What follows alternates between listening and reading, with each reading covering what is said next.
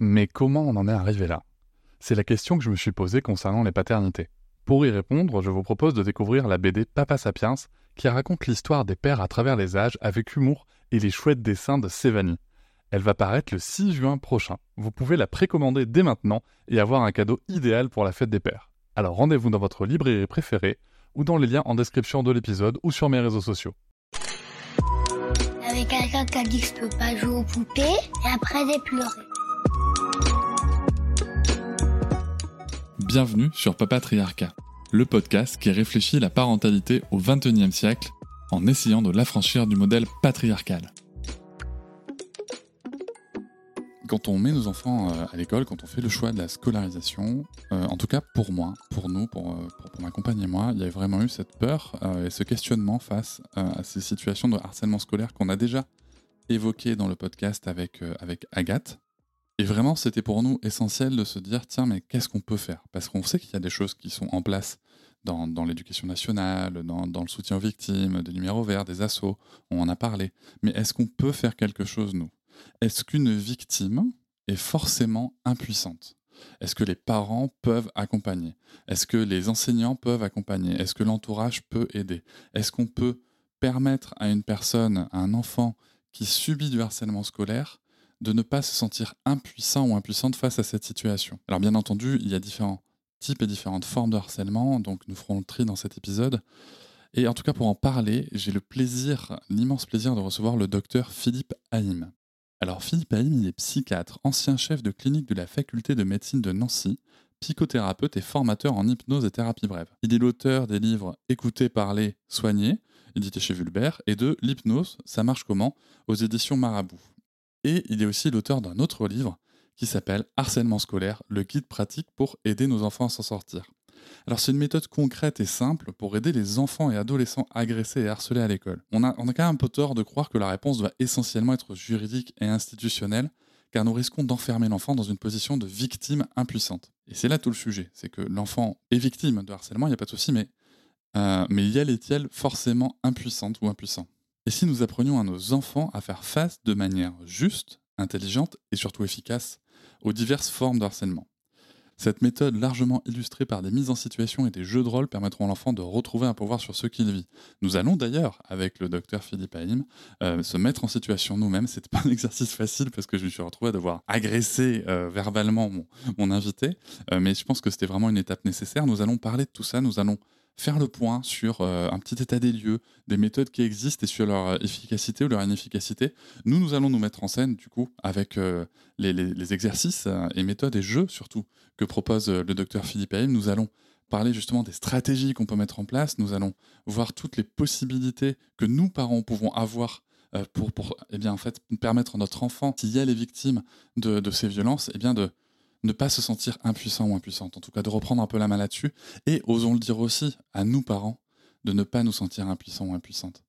Parce que c'est ça aussi, c'est que moi en tout cas personnellement, après avoir lu ce livre, euh, après avoir mis en application, parce que ma fille a juste 5 ans, elle vient de faire sa rentrée, et j'ai déjà utilisé des éléments de ce livre. Voilà, donc c'est dingue. Et c'est pas des questions de, de choses qu'elle a forcément très mal vécues. C'est juste qu'il y a quelque chose qu'on oublie là-dedans aussi, c'est que dans ces situations de harcèlement, c'est avant tout des, challenges relationnels pour nos enfants. Je parle bien sûr euh, dans le cadre où la méthode s'applique. Vous allez voir juste après, euh, justement, dans quel cadre elle peut s'appliquer ou pas. Et moi, je trouve que pour nous parents, c'est vraiment rassurant aussi de se dire qu'on peut faire quelque chose pour aider nos enfants à faire face à ces situations relationnelles très très complexes et qui peuvent amener de la souffrance. Et je remercie le, chaleureusement le docteur Philippe Haïm, que vous pouvez bien sûr retrouver sur son site internet, docteur-philippe-haïm.com, et aussi sur sa chaîne YouTube euh, qui s'appelle Comme si, et dans laquelle il va parler de communication et de psychologie. C'est vraiment très passionnant et traite aussi beaucoup des sujets d'actualité, notamment bien sûr sur les situations de harcèlement. Je vous invite à, à suivre son travail, les liens seront dans la description de l'épisode. On va démarrer tout de suite avec ma première question pour le docteur Philippe Haïm. Alors, docteur, quelles sont les, méthodes euh, mises en place aujourd'hui par les institutions pour euh, faire face aux situations de harcèlement et quels constats on peut faire sur leur euh, efficacité ou leur inefficacité? Comment ça se passe? Je vous souhaite une très bonne écoute. Alors, ben merci de me recevoir aussi. Je suis toujours très content de pouvoir parler de ça parce que c'est un sujet important. Et effectivement, le mot-clé par rapport au harcèlement, vous l'avez prononcé, c'est le mot d'impuissance. Les gens se sentent impuissants euh, les enfants se sentent impuissants, les enfants ne savent pas quoi faire, parce que c'est un problème qui semble venir de l'extérieur de nous-mêmes. Vous voyez ce que je veux dire? C'est-à-dire que par exemple, il y a des personnes, donc moi je suis psychiatre, donc je reçois des gens toute la journée euh, qui ont des difficultés euh, psychologiques. Il y a certains problèmes où les gens se disent, ça vient un peu de moi, je me fais des idées, j'ai je sais pas moi, une phobie, euh, je, déprime, je me, me sens pas bien, je me fais des, mauvaises idées sur moi-même, j'ai pas assez confiance en moi. Et ils, se disent, c'est moi qui me raconte des histoires. Alors ça vient de problèmes que j'ai eus, mais je me prends la tête. Mais là, dans ce genre de problème comme le harcèlement, eh ben la cause semble totalement extérieure. Pourquoi euh, ce type dans la cour d'école, il vient m'insulter? Pourquoi juste moi? Pourquoi il recommence? Vous voyez, on, on se sent impuissant parce qu'on n'a rien décidé. Et on se dit, mais qu'est-ce que je peux faire? Et la difficulté euh, qu'on peut avoir avec les méthodes qui existent déjà, justement, c'est qu'elles répondent à ce problème qui vient de l'extérieur par une solution qui vient aussi de l'extérieur. Et donc, en fait, une solution qui croit toujours bien faire et qui est pleine de bonne volonté, mais qui augmente, en fait, sans le vouloir, hein, avec la meilleure volonté du monde, qui augmente le sentiment d'impuissance de l'enfant et c'est ce que les, psychologues ou les spécialistes de l'éducation appellent en fait l'impuissance apprise. Ce que je veux dire par là, c'est que je critique pas les personnes qui promeuvent ces méthodes, parce que je pense que tout le monde a des bonnes intentions, tout le monde a envie que les enfants souffrent moins, tout le monde a envie qu'il y ait moins de harcèlement. Et, je pense que quand j'ai des critiques entre guillemets à faire sur les méthodes existantes, c'est par rapport à la méthode elle-même, où justement je pense que parfois il y a un petit un petit truc qui, qui nous échappe dans cette méthode parce qu'on la voit bien intentionnée. Alors, les méthodes principales qui existent, globalement, elles reposent toujours sur les mêmes points qui paraissent comme ça euh, bien intentionnés et incontestables. Et ces points-là, c'est de dénoncer les violences, donc d'inciter les personnes à parler de ce qu'elles vivent, que ce soit les victimes ou les témoins. Il faut parler, il faut dire ce qui t'arrive, il ne faut pas rester seul, il faut dénoncer ce qui se passe, d'accord? Le deuxième point, c'est de protéger la victime. Tu nous as parlé tu n'as plus rien à faire maintenant, juste on doit te protéger, et on va faire à ta place, on va te protéger, on va faire quelque chose. Et le troisième point, c'est souvent la sanction ou la punition, selon les modalités, euh, du, du, de l'agresseur. Et quand on pense à ces points-là, on a l'impression qu'ils sont totalement incontestables. C'est-à-dire que qui peut être contre finalement? Il y a quelqu'un qui subit une forme de violence, c'est une forme de violence. Certes, elle est verbale, hein, la plupart du harcèlement c'est verbal. Hein je, précise entre parenthèses, si le harcèlement est, c'est de la violence physique grave ou de la violence sexuelle, on n'est pas dans les mêmes, on est dans, coups et blessures, euh, agression sexuelle, on est dans autre chose. Mais la plupart du harcèlement est verbal, mais c'est une forme de violence. Et donc, qui pourrait être contre cette idée? Bah, Finalement, la personne subit une forme de violence, il faut dénoncer la violence, il faut protéger la victime, et il faut sanctionner l'agresseur. Ça paraît tellement logique. Ça l'est. Le problème, c'est que ça marche pas bien. Et, et moi, j'essaye d'être pragmatique. Alors, est-ce que ça fonctionne ou est-ce que ça fonctionne pas? Ben ça fonctionne pas bien. Ça fonctionne pas bien parce que, comme je l'ai dit, ça augmente l'impuissance apprise. C'est-à-dire que cet enfant qui dit mais moi je sais pas quoi faire face à ces gens qui m'insultent, on lui dit d'un côté ben on va t'aider, et en même temps quelque part insidieusement on lui dit ah tu sais pas quoi faire, eh ben t'as raison c'est vrai tu sais pas quoi faire, c'est nous qui devons faire. Tu n'es pas capable tu n'en es pas capable. Bah, de toute façon, c'est toujours ce qu'on fait quand on aide quelqu'un. Hein, c'est un truc éducatif euh, de base. Euh, quand on aide quelqu'un, qui que ce soit, hein, quand on aide, on lui donne deux messages. On lui donne un message qui est je t'aide parce que j'ai de l'empathie, de, la compassion pour toi, voir si c'est nos propres enfants, j'ai de l'amour pour toi, je t'aide parce que je t'aime. Hein, il n'y a qu'une lettre de différence. Mais aussi, je t'aide parce que tu n'en es pas capable. Euh, si j'aide mon enfant qui a 4 ans à couper sa nourriture dans son assiette, c'est parce que je l'aime, parce que je veux qu'il mange, parce que je veux que ce soit facile pour lui. Mais en même temps, c'est parce qu'il n'en est pas encore capable. Et bien sûr, j'espère bien qu'un jour, il le sera capable. Et si par contre, mon grand qui a euh, presque 12 ans, euh, il me dit euh, coupe-moi ma nourriture, je vais dire attends, tu sais te servir d'un couteau à ton âge. Vous voyez l'idée? Donc, j'aide quelqu'un parce que je l'aime et parce que j'ai de l'empathie pour lui, mais j'aide quelqu'un aussi parce qu'il ne sait pas faire. Et donc, mon idée de base, si vous voulez, c'est que oui, il y a des choses pour lesquelles on doit aider parce qu'on ne peut pas faire. Si quelqu'un dans la rue est deux fois plus grand et deux fois plus costaud que moi, qu'il m'attaque physiquement, moi je sais pas me battre et je suis pas très costaud, ben euh, j'ai besoin qu'on m'aide. Je ne sais pas faire. Mais mon idée, c'est qu'il existe des agressions pour lesquelles il est faux de dire qu'on est impuissant. On peut faire parce que c'est verbal et relationnel. On a des choses à apprendre. Et je trouve gênant d'apprendre à nos enfants que face à la violence verbale, on peut pas faire et que c'est à d'autres de faire. Pourquoi c'est gênant? Parce que ça arrivera forcément. Je suis sûr que si je demandais à tous les gens qui nous écoutent, euh, est-ce qu'il y en a parmi vous qui n'ont jamais été agressés verbalement? Jamais personne dans leur vie ne s'en est pris à eux verbalement, ils n'ont jamais été moqués, ni insultés, ni agressés, ni criés. Est-ce que ça existe? Évidemment, personne ne lèverait la main, parce que c'est arrivé à tout le monde. Donc c'est quelque chose que les enfants, ça va leur arriver. Autant la violence physique, si je disais, euh, est-ce qu'il y a des gens qui se sont jamais battus physiquement, euh, une fois adultes, je parle pas de, la crèche, hein. euh, est-ce qu'il y a des gens qui se sont jamais battus physiquement avec un autre adulte? Oui, la plupart des gens en fait. Mais est-ce qu'il y a des gens qui n'ont jamais été agressés verbalement? Il y en a pas en fait, ça arrivera forcément. Et donc, si vous voulez, je pense que ce qu'il faut pas confondre, c'est l'idée que la victime est innocente de ce qui lui arrive. Ça, je pense que c'est justement très important. On est sur un podcast d'ailleurs qui parle du patriarcat. Je pense qu'une des avancées très importante euh, et un combat très important du féminisme au XXe siècle, ça a été notamment dans les agressions sexuelles de dire la victime est innocente de ce qui lui arrive, il n'y a rien de plus immonde que de demander, par exemple, à une femme qui a été agressée sexuellement comment elle était habillée. C'est tout ce qui contribue à ce que les féministes ont appelé la culture du viol, etc. Ça, pour moi, c'est une, c'est une idée très importante. La victime est innocente de l'agression qu'elle subit. L'agresseur est totalement responsable de ce qu'il fait. Mais la petite nuance, si vous voulez, que je voudrais apporter, c'est qu'il existe des agressions dans lesquelles la victime est innocente et impuissante, comme ce que je disais avec l'agression physique, etc. Et il existe des cas où, à mon avis, la victime est innocente, mais pas impuissante. Et je pense que le message que j'essaierai d'amener, moi personnellement, c'est que on est innocent de l'insulte que l'autre nous fait, mais on n'est pas impuissant à apaiser une relation agressive. Ou en tout cas, on peut devenir puissant pour. Euh, on peut le devenir, en tout cas. On peut, se renforcer, on a une capacité, il existe des moyens d'apaiser une relation agressive et il serait de bon ton qu'on les apprenne euh, le plus tôt possible parce que bah, ça va nous arriver. Et donc, soit on va grandir avec l'idée que de toute façon, toute agression, quelle qu'elle soit, doit être réglée par d'autres que moi. Donc, c'est pas un très bon moyen de développer l'estime de soi, en vérité. Ou il existe des domaines dans lesquels j'ai une compétence et je peux mettre en place cette compétence. Et donc ça, ça va même augmenter l'estime de soi. Et je pense qu'une zone de la vie dans laquelle on devrait acquérir des compétences, c'est l'aspect relationnel, ce qu'on appelle les compétences euh, psychosociales, et notamment une compétence psychosociale qui est faire face à l'agressivité. Et je pense que c'est très important. Donc, euh, si vous voulez, pour, tout ça pour dire que les principales méthodes, les, les, méthodes number one qui sont pratiquées partout dans le monde, c'est ces méthodes-là un peu, un peu punitives, un peu législatives, etc., qui sont logiques, qui tombent sous le sens, mais qui, à mon avis, sont une application très importante dans d'autres types d'agressions, mais là, qui, vont trouver leurs limites et, qui vont en fait confirmer à l'enfant qu'il est impuissant et embêtant aussi, qui vont confirmer à l'agresseur euh, qui s'en est pris à la bonne victime, la victime euh, qui ne sait pas y faire, sans adulte. Et en plus de ça, si vous appliquez une sanction, l'agresseur va se sentir à son tour victime et va avoir envie de se venger, va avoir envie de représailles.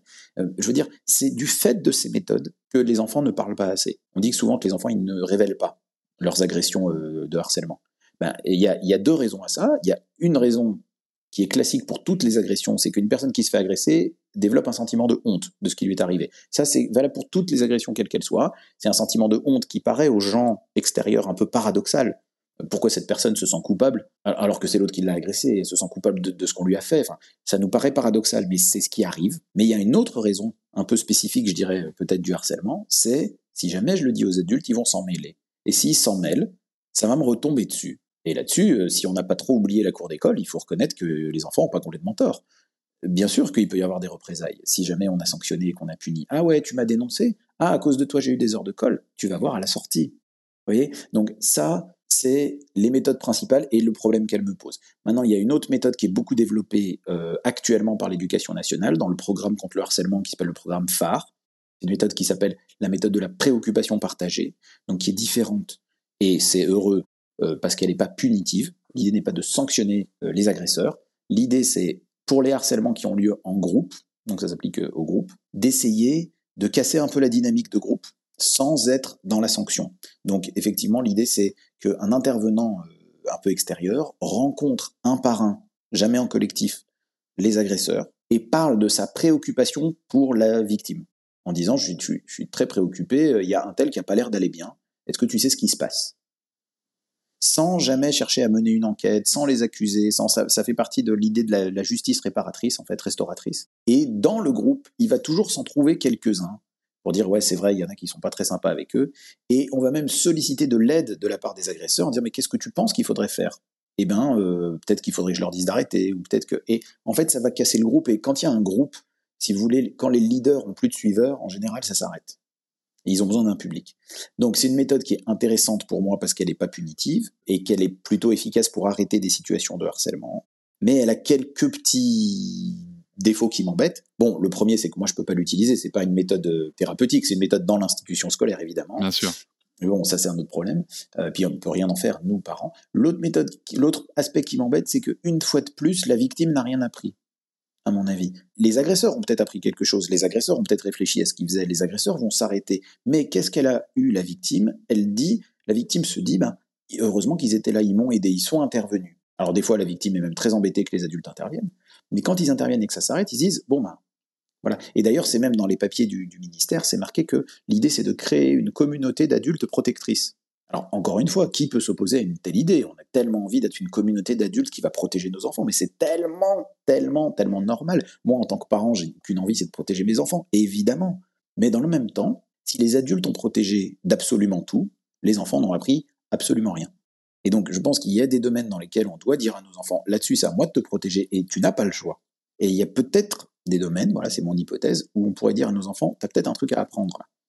Peut-être qu'il y a un truc où tu peux t'en sortir. Et si on réfléchit, la question véritable des enfants, ce n'est pas sors-moi de là. La question véritable des enfants, c'est qu'est-ce que je peux faire moi pour m'en sortir? Voilà. Et pour finir, pardon, parce que c'est une question importante, les méthodes qui existent, il y a une troisième façon de voir les choses, euh, qui est centrée sur la victime aussi mais qui est un peu différente de ce que je propose. Et c'est l'idée, en fait, quelque part, de contre-attaquer. Alors, c'est présenté sous d'autres noms que ça, mais ça revient toujours à ça. L'idée d'apprendre aux enfants à contre-attaquer par rapport à une attaque. D'accord? Alors, ça paraît logique, ça paraît intéressant, ça évite tous les écueils que je vous ai donnés, c'est-à-dire qu'on ne rend pas la victime impuissante, on n'est pas dans la sanction de l'agresseur, on propose aux enfants d'acquérir des compétences et de régler le problème entre enfants. Tout ça, je suis 100% d'accord. Et les personnes qui soutiennent ces méthodes, depuis bien avant que moi j'écrive là-dessus, on est 100% d'accord sur le constat. La difficulté pour moi, c'est la, réponse employée qui est celle de la contre-attaque, euh, qui présente un certain nombre de risques. Voilà, c'est-à-dire que déjà souvent un enfant euh, agressé, il est un peu intimidé, affaibli. En fait, ça va être difficile pour lui de. C'est très compliqué de leur apprendre à, s'affirmer, à balancer une contre-attaque. En plus de ça, s'ils balancent une contre-attaque et, qu'ils n'y arrivent pas, ou qu'ils bafouillent à la dernière minute, ça peut se retourner contre eux. Ou s'ils retournent une contre-attaque, mais qu'on leur en renvoie une encore, bah des fois là ils savent plus quoi dire, ils n'ont pas eu le temps de réfléchir. Et puis il y a le fait que ça fait perdurer quelque part la loi du plus fort. C'est-à-dire que l'agresseur va dire ici c'est la loi du plus fort dans la cour. On va apprendre à l'enfant à contre-attaquer, on va lui dire c'est vrai c'est la loi du plus fort. Bah aujourd'hui c'était moi le plus fort. Et donc ça va donner en fait une position de force à ces enfants qui n'en veulent pas forcément. Et du coup je, je crois aussi que euh, en plus si on a vraiment bien contre-attaqué, l'autre aura aussi envie de se venger. Et, et ça va nous donner une position un peu de domination et on sait bien que les personnes qu'on distingue comme ça et, qui dominent le jeu sont des cibles. Comme disait l'autre, les prix Nobel de la paix, on leur met une médaille du côté du cœur pour pouvoir viser. quoi. Donc on, va les, distinguer de cette manière-là. Alors ils, je dis pas que ça marche pas. D'ailleurs, entre parenthèses, pour toutes les méthodes que j'ai dit, je dis pas qu'elles marchent pas. Même la méthode punitive, il y aura toujours des gens pour témoigner qu'un jour quelqu'un a été puni et puis ça l'a calmé. La préoccupation partagée, il y a des gens qui vont dire bah il y a eu une préoccupation partagée et puis ça y est, il a, jamais eu d'autres problèmes. Très bien. Et puis sur les méthodes de contre-attaque, tous les gens qui les soutiennent disent que ça marche très bien. Je dis pas le contraire. C'est tout à fait possible qu'un jour quelqu'un va contre-attaquer. Moi, les fois où on m'a embêté quand j'étais gamin, je faisais un peu ça. Je, je contre-attaquais verbalement, pas physiquement parce que je savais que j'aurais pas le dessus mais j'aimais déjà bien les mots, etc. Et donc je savais un petit peu remballer la personne. Et les gens se disaient, bah tiens, il faut le respecter. Donc je dis pas que ça marche pas, hein, mais c'est déjà pas adapté à tout le monde. Et puis dans l'état d'esprit, ça n'apaise pas le conflit, ça peut éventuellement l'augmenter. Et c'est pas forcément ce que les enfants recherchent. Les enfants, ils disent, mais j'ai pas envie de devenir méchant à mon tour. Toutes ces méthodes-là ont des points très positifs et aussi des choses qui me gênaient. Et d'ailleurs, c'est ça qui m'a amené à y réfléchir et à essayer de proposer autre chose. Alors, avant de, nous présenter euh, dans, le détail votre, méthode, euh, vous, dans votre livre, vous insistez sur le cadre dans lequel elle s'exerce. Donc, vous avez déjà un petit peu parlé des violences physiques, des agressions sexuelles, donc on va peut-être préciser. Dans le cadre dans lequel elle s'exerce ou pas, d'ailleurs. Et dans quel cas est-ce qu'on ne doit pas chercher à l'utiliser? Donc, ma question, c'est ça, c'est dans quel cas est-ce qu'on ne doit pas chercher à l'utiliser et pour quelles raisons alors, j'essaye de distinguer euh, dans le bouquin et dans, les formations, dans les vidéos, ce que j'appelle les souffrances objectives et les souffrances subjectives. Euh, attention, il n'y a rien de péjoratif, hein, objectif ou subjectif, c'est juste très pragmatique, encore une fois. Une souffrance objective, c'est une souffrance, une blessure que je peux montrer. Si quelqu'un m'a blessé avec un couteau et m'a fait saigner le bras, et que euh, un médecin me dit montre-moi ta blessure, bah, je, vais, je vais lui montrer avec mon doigt. Qu'est-ce que je peux montrer avec mon doigt? Souvent je dis, si quelqu'un euh, subit une agression sexuelle, si un enfant me dit on m'a touché à un endroit où on ne doit pas me toucher, et je lui dis montre-moi l'endroit, si un médecin lui dit montre-moi l'endroit où tu as été touché, il peut montrer. Donc quand je peux montrer où est ma blessure, on est dans ce que j'appelle les violences objectives. Quand on est dans les violences objectives, alors particulièrement si elles sont graves, il y a des fois des, petites violences objectives qui ne font pas vraiment mal, qui sont plus là par provocation, qui sont comme une insulte. Par exemple, pousser, bousculer. Si vous dites à l'enfant est-ce qu'il t'a fait mal, ils disent non, il m'a pas fait mal, mais je me suis senti humilié. Donc c'est comme une insulte, hein, ça. Mais euh, la violence physique qui fait mal, la violence sexuelle évidemment. Là, on est dans les violences objectives. Là, il ne faut pas utiliser cette méthode-là. Là, euh, tout ce qui est euh, dénonciation, sanction, etc., évidemment, s'applique. On est dans autre chose. Parce que ce que je propose est une méthode qui parle de communication on règle en gros par la communication ce qui est un problème de communication. Voilà, tout simplement. Quand ça sort de ce cadre, quand on est dans la violence objective, on n'est plus là-dedans, et là, on va pas dire à l'enfant, tiens, je vais t'apprendre une méthode. Là, on va dire, il faut que je te protège.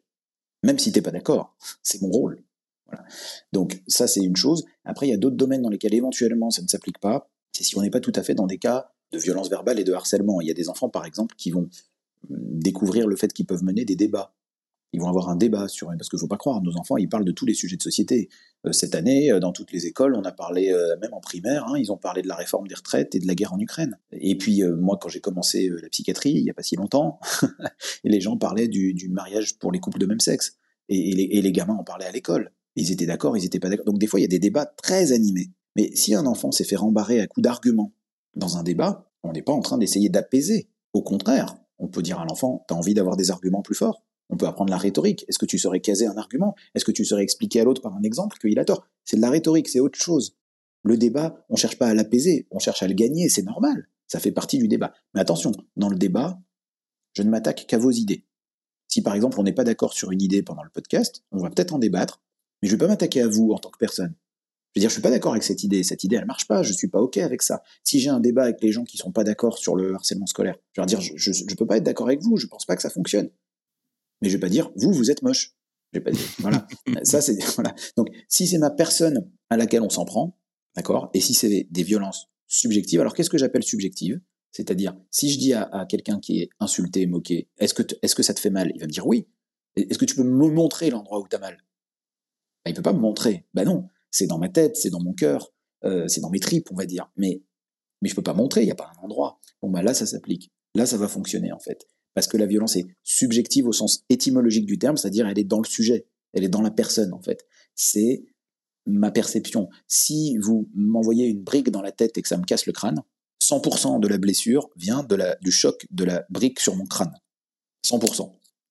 Si vous m'insultez et que je suis blessé, il y a une partie de la blessure qui vient de ma manière de le vivre, la façon dont je le prends, la façon dont je le supporte ou pas. Et ça, on le voit, on le voit bien parce que selon les gens qui nous le disent, ça va pas nous faire la même chose. Donc il y a une partie qui vient de la manière dont on processe l'information dans notre cerveau. Donc on a une petite part à jouer et on ne peut agir que sur notre part en fait. Voilà, bah, quand il y a cette petite part de la manière dont je le prends, et ça on va très bien l'entendre chez l'enfant, c'est qu'il va dire mais il n'a pas le droit de me dire ça, il devrait pas me dire ça, c'est pas gentil de me dire ça. Ça, c'est sa manière de vivre la chose. Et on peut agir sur notre manière de vivre les choses. On peut pas agir sur ce que disent les autres.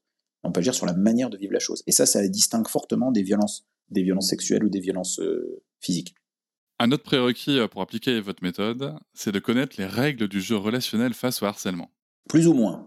C'est-à-dire, ce que je veux dire par là, c'est que pour présenter mon, livre, et je fais pareil dans les formations, je dis aux, adultes, parce que souvent euh, c'est des formations où le livre s'adresse plus aux adultes qui aident les enfants. C'est pas un livre pour les enfants eux-mêmes, ça j'y viendrai, je vais sûrement en faire un prochainement. Mais là c'est un livre qui parle aux adultes pour les enfants. Pareil, quand je fais des formations, c'est souvent des adultes qui veulent aider leurs enfants ou, d'autres enfants, si c'est des professionnels. Et en fait, je leur dis plutôt, on va apprendre un jeu à un enfant. Et comment faites-vous pour apprendre un jeu à un enfant? Bon ben, la première chose que vous faites pour apprendre un jeu à un enfant, ben, on vient de le faire dans la question précédente, on regarde si le jeu est adapté à l'enfant. Et bien évident que s'il y a un jeu où il est nécessaire de savoir lire, bah avec mon fils qui a 4 ans qui sait pas encore lire, bah on va pas pouvoir y jouer. Voilà, donc c'est pas adapté à l'enfant. Ou pareil, si c'est un jeu qui dure trois quarts d'heure et que c'est déjà l'heure d'aller se coucher, euh, bah c'est pas adapté au moment là. Par contre, là on va trouver un jeu qui se joue assez vite, qui, qui dure 5 minutes pour une partie, et puis ensuite on va aller se coucher. Donc la première chose c'est est-ce que le jeu est adapté, donc ça on vient de le faire, il faut que ce soit une souffrance subjective. La deuxième chose en général que je fais quand j'ai un nouveau jeu de société, c'est justement que je vais lire les règles. Mais en général, avec des enfants, on va pas lire les règles à voix haute. Parce que si vous commencez à lire les règles à voix haute, au bout de cinq minutes, tout le monde est parti. hein. Exactement. Donc en fait, ce que vous allez faire généralement, c'est que vous allez les lire pour vous en tant qu'adulte. Vous allez essayer de bien comprendre comment fonctionne le jeu. Et une fois que vous avez lu les règles, vous allez dire ah ok d'accord j'ai compris, venez les enfants, on va faire une partie. Et donc c'est pour ça que je dis il faut connaître les règles si on est l'adulte qui aide l'enfant. Mais je ne vais pas expliquer d'abord les règles à l'enfant parce que sinon j'aurais l'air d'un donneur de leçons. Avec un enfant, ce que je vais faire c'est d'abord jouer. Parce que l'étape d'après, quand vous avez compris les règles, vous allez faire avec vos enfants une partie pour de faux. On fait une partie pour de faux, une partie où on se montre les cartes, une partie où... Et c'est comme ça qu'un enfant apprend en fait. Un enfant apprend à jouer un jeu en faisant une partie pour de faux. Et en fait, l'essentiel de ma méthode, c'est une partie pour de faux. On va faire une partie, parce que pour moi, c'est un jeu, les relations, c'est un jeu relationnel. Et là, c'est un jeu particulier, c'est le jeu des relations agressives. Et le gamin ne sait pas jouer. C'est pour ça qu'il s'en prend plein la tête. Et donc, du coup, je, je lui dis qu'il perd, en fait, il perd la partie. Mais euh, j'aime bien cette question parce que tous les enfants ont la réponse plus vite que les adultes. C'est est-ce que tu penses qu'on peut gagner un jeu sans connaître les règles? Alors il y a des adultes qui réfléchissent quand je leur demande ça, mais les enfants ils réfléchissent jamais. Je leur dis est-ce que tu penses qu'on peut gagner un jeu sans connaître les règles? Ils disent bah non. Comment tu veux gagner si tu connais pas les règles? Je dis bah c'est ça le problème, c'est que tu connais pas les règles. Et l'autre là-bas en face qui t'insulte, lui il connaît bien les règles en fait, et du coup il gagne à chaque fois. Et toi tu perds. Ah ouais ok. Et là les enfants commencent à mieux comprendre d'ailleurs parce que ça leur parle euh, gagner perdre. Tout le monde comprend gagner perdre harceleur, victime, posture de victime, etc. Euh, c'est des mots d'adultes, tout ça. Gagner et perdre, tout le monde comprend. Et donc quand je leur dis, mais t'es en train de perdre à chaque fois, le mec il connaît les règles là. Et toi, mais tu, comment tu veux gagner? Tu connais pas les règles. Tu veux apprendre les règles? Ah ben oui, je veux bien apprendre les règles. Et c'est là où je me mets en posture d'enfant. Si tu veux apprendre les règles, on fait une partie. Voilà. Et non pas, si tu veux apprendre les règles, je vais te les lire. Par contre, je pense qu'en tant qu'adulte qui aide l'enfant, oui, il faut savoir comment ça marche. Parce qu'il faut pouvoir, après coup, quand on aura joué, répondre à ces questions. Comme pour un jeu de société, vous allez faire une partie pour deux fois et dire Oui, mais qu'est-ce qui se passe si je fais 6 Et si je tombe sur cette case d'abord, alors je donne mes cartes à mon adversaire? Et donc il faut connaître les règles, mais il faut pas les lire à l'enfant. Voilà, il faut jouer, il faut rentrer dans le jeu. Vous êtes extrêmement bien tombé pour parler du jeu nécessaire à l'apprentissage. hein, dans le podcast, on en parle régulièrement. Bah oui, bien sûr. Les, les enfants, ils savent faire deux choses très bien. Ils savent jouer et ils savent apprendre. Alors apprendre en jouant, c'est parfait. voilà, c'est le meilleur moyen d'a- c'est le meilleur moyen d'apprendre. D'ailleurs, des, des fois dans les programmes scolaires, on a tendance à l'oublier, mais mais c'est le meilleur moyen d'apprendre. Et, et en fait, l'enfant il refusera difficilement cette proposition. La proposition de tu veux que je t'explique, tu veux que je t'apprenne, tu veux que je te dise quoi faire? Et, et c'est bon, toute la journée ils ont des leçons, des machins. Des... Tu veux qu'on fasse un exercice? Moi, Dès le début, je au début, je parlais d'exercice quand j'ai commencé en fait. Est-ce que tu veux qu'on fasse un exercice? Ah, ça rappelle l'école en plus. et c'est ça qui va t'aider à comprendre. Évidemment, ben, tu veux pas qu'on joue? Et les enfants peuvent être surpris parce qu'ils ils, vont voir un professionnel, etc. Ou quand je- j'enseigne le jeu aux enseignants ou quoi, ils peuvent être surpris qu'un enseignant dise tu veux qu'on joue? Ouais, mais attends, euh, ils, mais, ils disent oui. Ah bah oui, je veux bien jouer. Et comment on joue? Bon, bah, je vais t'expliquer. Voilà. Et une fois qu'on a joué, là, parfois, ça peut m'arriver d'expliquer certaines règles, euh, d'en extraire les règles du jeu. Oui, ça c'est vrai. Mais, mais voilà, les règles, c'est surtout pour les adultes. Alors justement, moi, les règles, je les ai lues. Hein. J'ai, Ah, c'est bien. J'ai, j'ai lu votre livre. Alors, je, je dis pas que je les maîtrise pour l'auditoire, mais en tout cas, j'ai lu les règles. Moi, j'ai lu votre livre, et en effet, ce jeu a l'air très drôle. Est-ce, est-ce qu'on se- on se fait une partie pour de faux, pour de vrai, pour de faux Euh, Non, pour de faux, puisqu'on n'est pas vraiment méchant. Mais Mais on Mais- peut jouer, oui, bien sûr, on peut on se faire fait une une partie. partie pour de faux pour que ça soit concret pour l'auditoire? Alors, je suis l'enfant. On va, on va, on va faire comme ça. Donc déjà juste je, je précise. Donc c'est un jeu en fait. euh, en gros, hein, je le dis pour les adultes, c'est un jeu dans lequel c'est un jeu de rôle. Euh, Et dans ce jeu de rôle, je vais demander à l'enfant de se mettre en posture de l'agresseur et moi de l'agresser. Parce que bon, il est déjà tout le temps en posture de l'agresser. Je veux pas en plus l'agresser. On va lui demander de se mettre dans cette position. Il va être plus en sécurité en se mettant en posture d'agresseur et moi je vais me mettre dans cette posture un peu paradoxale pour l'enfant. C'est l'adulte va se faire agresser par l'enfant. Donc ça, et je vais lui dire. En général, c'est ce que je vais lui demander. Je vais dire, tu vas m'insulter un peu comme eux t'insultent, en me disant un peu les mêmes choses. Et moi, je vais jouer ton rôle à toi. Ça, c'est ce que je demande la plupart du temps. Maintenant, parfois, c'est pas ce que je demande, et c'est peut-être plus comme ça qu'on va jouer, je sais pas. Vous décidez complètement du registre, hein, je m'en fiche. Euh, parfois, je peux leur dire, sinon, tu vas m'insulter moi. Euh, moi, euh, Philippe Haïm, d'accord? Donc, tu peux insulter mes vêtements, tu peux insulter mon apparence physique, tu peux insulter mon bureau. Là, vous ne voyez pas la caméra, mais il y a toujours un peu de désordre, dans mon bureau, donc tu peux dire que c'est très désordonné, tu peux dire que je raconte n'importe quoi, que je suis pas beau, que j'ai pas une belle voix, que ce que tu veux, que j'ai un grand nez, des grandes oreilles. Tu peux y aller, il n'y a pas de problème. Je ne crains rien, c'est un jeu. Tu as le droit de te moquer, c'est un jeu, je ne prendrai jamais rien mal. Et parfois, il y a des enfants qui ont du mal à se lancer dans le jeu et ils savent pas trop quoi dire. Puis on leur a tellement dit qu'il faut pas insulter les adultes qu'ils sont un peu inhibés. Dans ces cas-là, je leur dis de me traiter d'idiot. Dis-moi juste que je suis un idiot. Euh, idiot, tout le monde comprend. C'est pas un gros mot. Il y a des enfants qui ont vraiment une grosse inhibition à dire des gros mots parce qu'on leur a beaucoup interdit à la maison. Donc voilà, idiot, c'est pas un gros mot. Et du coup, c'est pour ça que j'appelle ce jeu le jeu de l'idiot. Le jeu de l'idiot parce que quand on sait pas quoi dire, on dit juste idiot. Et donc en fait, quand je leur explique ça, je leur dis voilà, je vais t'expliquer un jeu. Ce jeu va te, va te faire comprendre comment ça se fait que tu te fais embêter. Comment tu peux faire pour faire arrêter C'est un jeu très simple. Il y a une seule règle. Donc on va jouer tous les deux, Cédric. Donc vous allez m'insulter. Donc comme vous voulez, soit vous prenez un registre euh, cours d'école, soit sinon vous m'insultez moi directement. Le, but du jeu, donc il n'y a qu'une seule règle du jeu, c'est que moi, par mes réponses, je dois essayer de vous faire arrêter. Si j'arrive à vous faire arrêter de m'insulter, j'ai gagné. Si j'arrive pas à vous faire arrêter et que vous continuez à m'insulter, j'ai perdu. Voilà, c'est aussi simple que ça, il y a une seule règle, tout le monde comprend. D'accord? Ok. on va, on va jouer plusieurs fois, d'accord? Pour bien faire comprendre euh, un peu comment ça se passe. Donc c'est parti. Alors, je, je, précise tout de suite pour l'auditoire que ce, que ce que vous disiez là sur les enfants, en fait, du coup, j'éprouve une vraie difficulté à me mettre en position de vous insulter. Bah déjà parce que vous êtes invité dans mon podcast, que je suis plutôt une personne empathique et que euh, et qu'il y a un vrai il y a un vrai exercice en fait quand même hein, aussi pour pour nous quoi. Je veux dire c'est euh, c'est pas si évident que ça. Alors c'est difficile toujours avec les adultes quand on s'entraîne. Donc je, je, le vois bien en formation par exemple quand je forme des des enseignants ou quand je forme des soignants, effectivement c'est des gens par leur métier aussi, qui sont plutôt empathiques et qui sont pas des gens agressifs et qu'on leur dit on va jouer à s'insulter. Alors il y en a qui ont beaucoup beaucoup d'humour et qui vont placer ça sous le sens de l'humour et ça va très bien passer, mais la plupart des gens c'est difficile à cause de l'empathie. Par contre, pour les enfants, à part l'inhibition dont je parlais d'insulter un adulte, c'est pas si difficile pour eux parce que je leur dis dis-moi les insultes que eux te disent. Et donc en fait, je leur dis pas d'être agressif, je leur dis d'imiter les agresseurs. Alors c'est vrai que c'est des fois plus difficile pour les adultes, surtout quand ils sont plutôt empathiques, de jouer. Mais faut te rappeler que c'est un jeu, on fait ça pour se marrer, et, voilà, souvent d'ailleurs on, on, rigole beaucoup. Donc, euh. Bon, bah alors marrons-nous. alors c'est parti, action. Euh, dis donc, t'as remarqué que t'avais pas beaucoup de cheveux sur la tête quand même? T'as pas, Ça te fait pas honte là Tu pourrais pas mettre un bonnet? Mais c'est pas gentil de me dire ça, euh, de se moquer de. J'ai pas fait exprès moi. Bah ouais, mais gentil ou pas, enfin c'est moche quand même, tu pourrais le cacher. Mais, mais enfin, euh, mais, mais, mais c'est pas sympa de se, de se, moquer de moi publiquement comme ça, en plus, c'est méchant hein, quand même. Oui, bah écoute, euh, je m'en fous que ce soit méchant, tu devrais les cacher quand même. Mais, mais, mais, mais tu devrais arrêter de m'insulter euh, d'abord. Arrête un peu. Et pourquoi? Tu vas faire quoi? Bah Parce que, parce que si, sinon je vais, je vais me fâcher. Tu vas te fâcher? Et tu crois qu'il va se passer quoi? Tu t'es vu? Je vais, je vais m'énerver et alors là, euh, attention. Hein. Tu veux essayer de me taper toi? Bah sinon, je, sinon je vais aller le dire. Tu vas le dire. Et alors, qu'est-ce que j'en ai à faire? Tu vas le dire, mais moi, moi, moi, moi, moi, je vais te retrouver après, tu vas voir. Mais mais il n'y a pas intérêt parce que sinon euh, euh, je vais en parler à tout le monde. Mais ça changera rien. Et puis tu sais quoi? On va régler ça tout de suite alors. Mais arrête de m'embêter. Est-ce est qu'on va plus loin? Alors là, non, c'est bon, on peut s'arrêter là. Là, vous voyez bien que si j'essaye de vous arrêter, je peux pas vous arrêter. Si vous avez décidé de me parler, je peux pas. D'ailleurs, souvent, je dis aux enfants, parce qu'ils sont plus petits que moi, euh, je leur dis, on va imaginer pour le jeu que tu es deux fois plus grand et deux fois plus costaud que moi. Pourquoi? Parce que je veux pas qu'ils croient que je vais les arrêter euh, physiquement. Pas du tout. J'essaye verbalement de les arrêter. Et là, à ce stade-là, on se dit, mais bah, c'est vrai. Ah bah, si s'ils si, ont décidé de parler, il y a même des enfants, des ados un peu provoques qui vont me dire, bah, ah tu vois, hein, hein c'est pas facile, hein, on peut pas les arrêter. Donc là, je l'ai joué un peu enfantin, on peut la jouer de toutes les manières possibles. Quand c'est des ados, je le joue un peu plus ado. Vas-y, lâche-moi, toi, c'est bon. Mais ça fait pareil, en fait.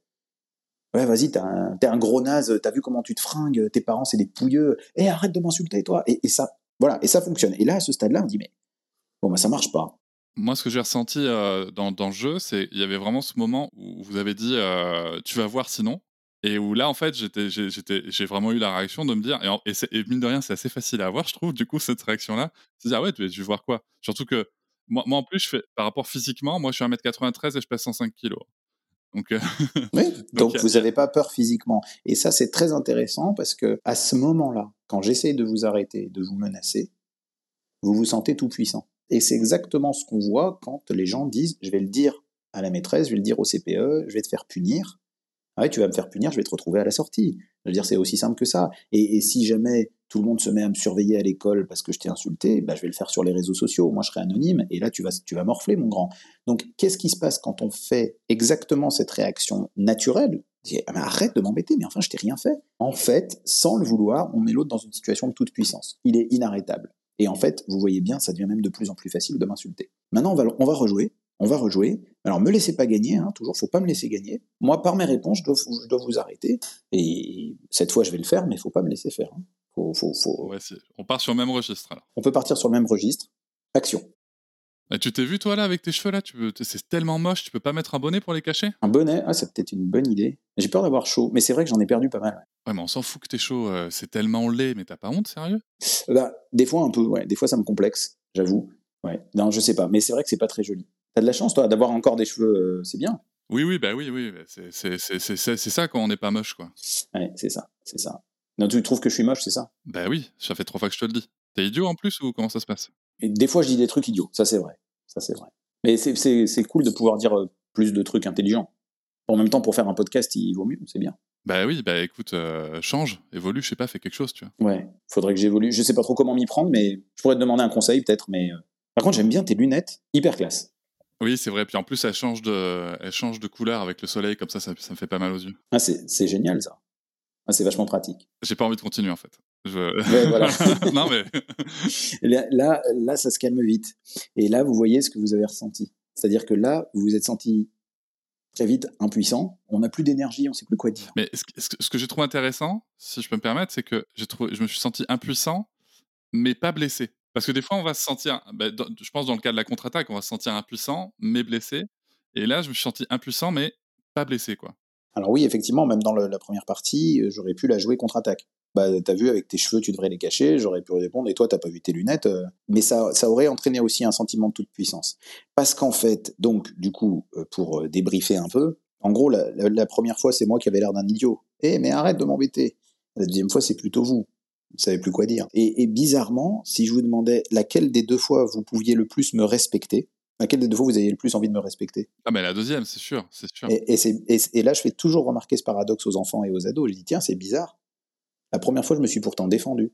Je me suis pas laissé faire. J'ai défendu ma- mon, mon honneur. Et pourtant, tu pouvais moins me respecter. C'est bizarre quand même. D'accord? Et laquelle des deux fois vous aviez le plus envie de recommencer à m'insulter? Ben, Ah, la première, c'est sûr. c'est bizarre quand même, c'est extrêmement bizarre. Alors quelle est la différence entre les deux? Donc c'est très simple, c'est que la première fois, j'emploie une des réactions naturelles qui fait que ça recommence. Parce que en gros, je vais maintenant revenir aux, aux règles du jeu rapidement. Pourquoi une agression se transforme en harcèlement? C'est-à-dire pourquoi une agression, ça peut arriver à tout le monde. hein. On a un accident de voiture, on s'agresse l'un l'autre, on se dispute avec n'importe qui, on s'agresse, euh, dans un couple, on s'agresse, enfin, une agression, ça arrive. Mais qu'est-ce qui fait que l'agression devient un harcèlement? Ça recommence, ça recommence, ça recommence, ça recommence. C'est que l'agresseur obtient ce qu'il voulait. Qu'est-ce qu'il voulait? Il veut la preuve que je suis affecté. Comment il obtient la preuve que je suis affecté? Par ma réaction. Quelle réaction? Eh ben, en fait, alors ça, je l'ai pas mis dans le livre parce que j'ai eu l'idée de l'acronyme euh, après. Mais les réactions qui font qu'on est, je l'ai mis sur une vidéo YouTube, hein, s'il y en a que ça intéresse. Les réactions qui font qu'on est blessé, il y en a cinq. Pour moi, j'ai cinq catégories de réactions qui montrent qu'on est affecté et donc qui donnent une récompense à l'agresseur. Souvent, je dis, c'est comme une machine à sous. Vous mettez une pièce, il y a des pièces qui sortent. C'est quoi les pièces qui sortent? Il y en a cinq. Et d'ailleurs, quand vous, il y a une pièce qui sort, vous avez envie de remettre une pièce. C'est exactement ce qu'on a fait dans la première partie du jeu. C'est quoi ces réactions? Alors, pour les retenir, c'est, j'ai mis le A, B, C, D, E. Voilà, tout le monde connaît son alphabet, c'est facile à retenir. Et c'est cinq initiales de verbes. Le A, c'est arrête. Donc, c'est toutes les réactions où je dis à quelqu'un, arrête, arrête de m'embêter, arrête, t'as pas le droit de dire ça, arrête. Toutes les fois où j'essaye de vous arrêter, c'est la preuve que je suis affecté. Si j'étais pas affecté, je vous dirais pas d'arrêter. Donc, vous avez une récompense. Donc, vous avez envie de recommencer. B, c'est boude. Ça, c'est toutes les histoires où on dit aux enfants, ignore-le, n'écoute pas, fais comme si t'avais rien dit, la baffe du crapaud, blablabla. Bla, bla. Ça ne fonctionne pas, parce que si je vous ignore, ou si je boude, les enfants, ils savent pas ignorer. hein. C'est très dur d'ignorer vraiment quelqu'un, et quand on leur dit d'ignorer quelqu'un, en fait, ils boudent. Ils font, Hum, rien à foutre, je m'en fiche de ce que tu me dis. Si je vous boude, c'est que je suis affecté. Sinon, je bouderais pas. Le C, c'est contre-attaque. On en a déjà parlé. Le D, c'est dénoncer. Bah, dénoncer, c'est agressif, en fait. Il y a, y a rien de plus, y a rien de plus violent que dénoncer quelqu'un. Euh, Si vous faites une bêtise au travail, est-ce que vous préférez que le collègue vienne vous dire t'as fait une erreur, ou vous préférez qu'il aille d'abord dénoncer au patron? Et puis il y a un truc, euh, il y a quand même un truc dans le dénoncer. euh, Je, me permets d'ouvrir la parenthèse, qui que ce soit à l'école ou enfin chez les enfants ou chez les adultes, hein, mais socialement dans le groupe social de l'école, on peut aussi devenir la balance du coup aussi. Alors, euh, dénoncer, on devient la balance et on attire des représailles parce que c'est violent, c'est méchant de dénoncer quelqu'un. Donc, évidemment, il faut dénoncer les violences objectives euh, parce que c'est potentiellement des crimes, évidemment. Mais les choses face auxquelles on peut faire face, dénoncer, c'est une agression envers l'autre. Il va se sentir agressé, il va vouloir des représailles. C'est certain, certain. Attention, hein, quand je dis de pas dénoncer, je dis pas de ne pas parler aux adultes. Mais il vaut mieux parler à des adultes qui ont quelque chose à nous dire. Moi, je trouverais ça dommage que les enfants ne nous parlent plus. Si les enfants nous parlent de ce qu'ils ressentent, c'est un signe de confiance en nous. Et il faut pas que ce lien de confiance y soit rompu. Si un enfant vient voir un adulte en lui disant j'ai un problème, il faut protéger ça et dire que c'est important. Et il faut l'aider.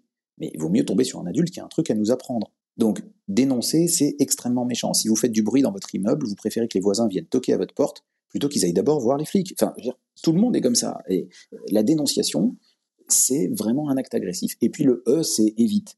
C'est les enfants qui vont carrément éviter l'agresseur. Dès qu'ils le voient approcher, ils partent à l'autre bout de la cour. En même temps, le message est très clair que vous êtes affecté. Mais attention, on ne peut pas blâmer qui que ce soit d'avoir une réaction ABCDE. C'est des réactions naturelles. Si vous m'agressez, j'ai envie de vous dire d'arrêter. Ou, parfois, ça va m'énerver ce que vous allez dire, j'ai envie de contre-attaquer.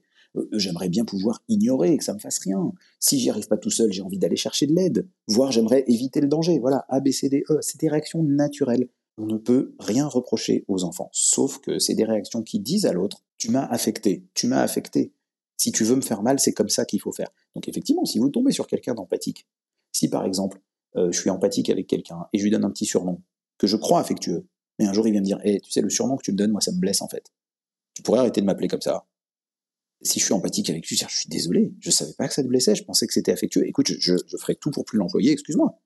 Et donc, oui, parfois le A va marcher avec quelqu'un d'empathique, mais si le but c'était de vous faire mal, et, que je vous disais, euh, grosses lunettes euh, qui foncent au soleil, là, et que je vous dis, mais, mais enfin, c'est pas sympa de te moquer de mes lunettes, et puis moi, ça me fait mal aux yeux, les, les rayons du soleil, alors je, ah oui, ça, fait, ça te fait mal aux yeux, t'es une petite nature, hein. et hop, on est parti. Si mon but c'était de faire mal, ABCDE m'indique, t'as gagné. Pour parler de nouveau en termes de gagnant-perdant, il a gagné. Les réactions ABCDE égale, t'as gagné, j'ai perdu. Et donc nous sommes ennemis.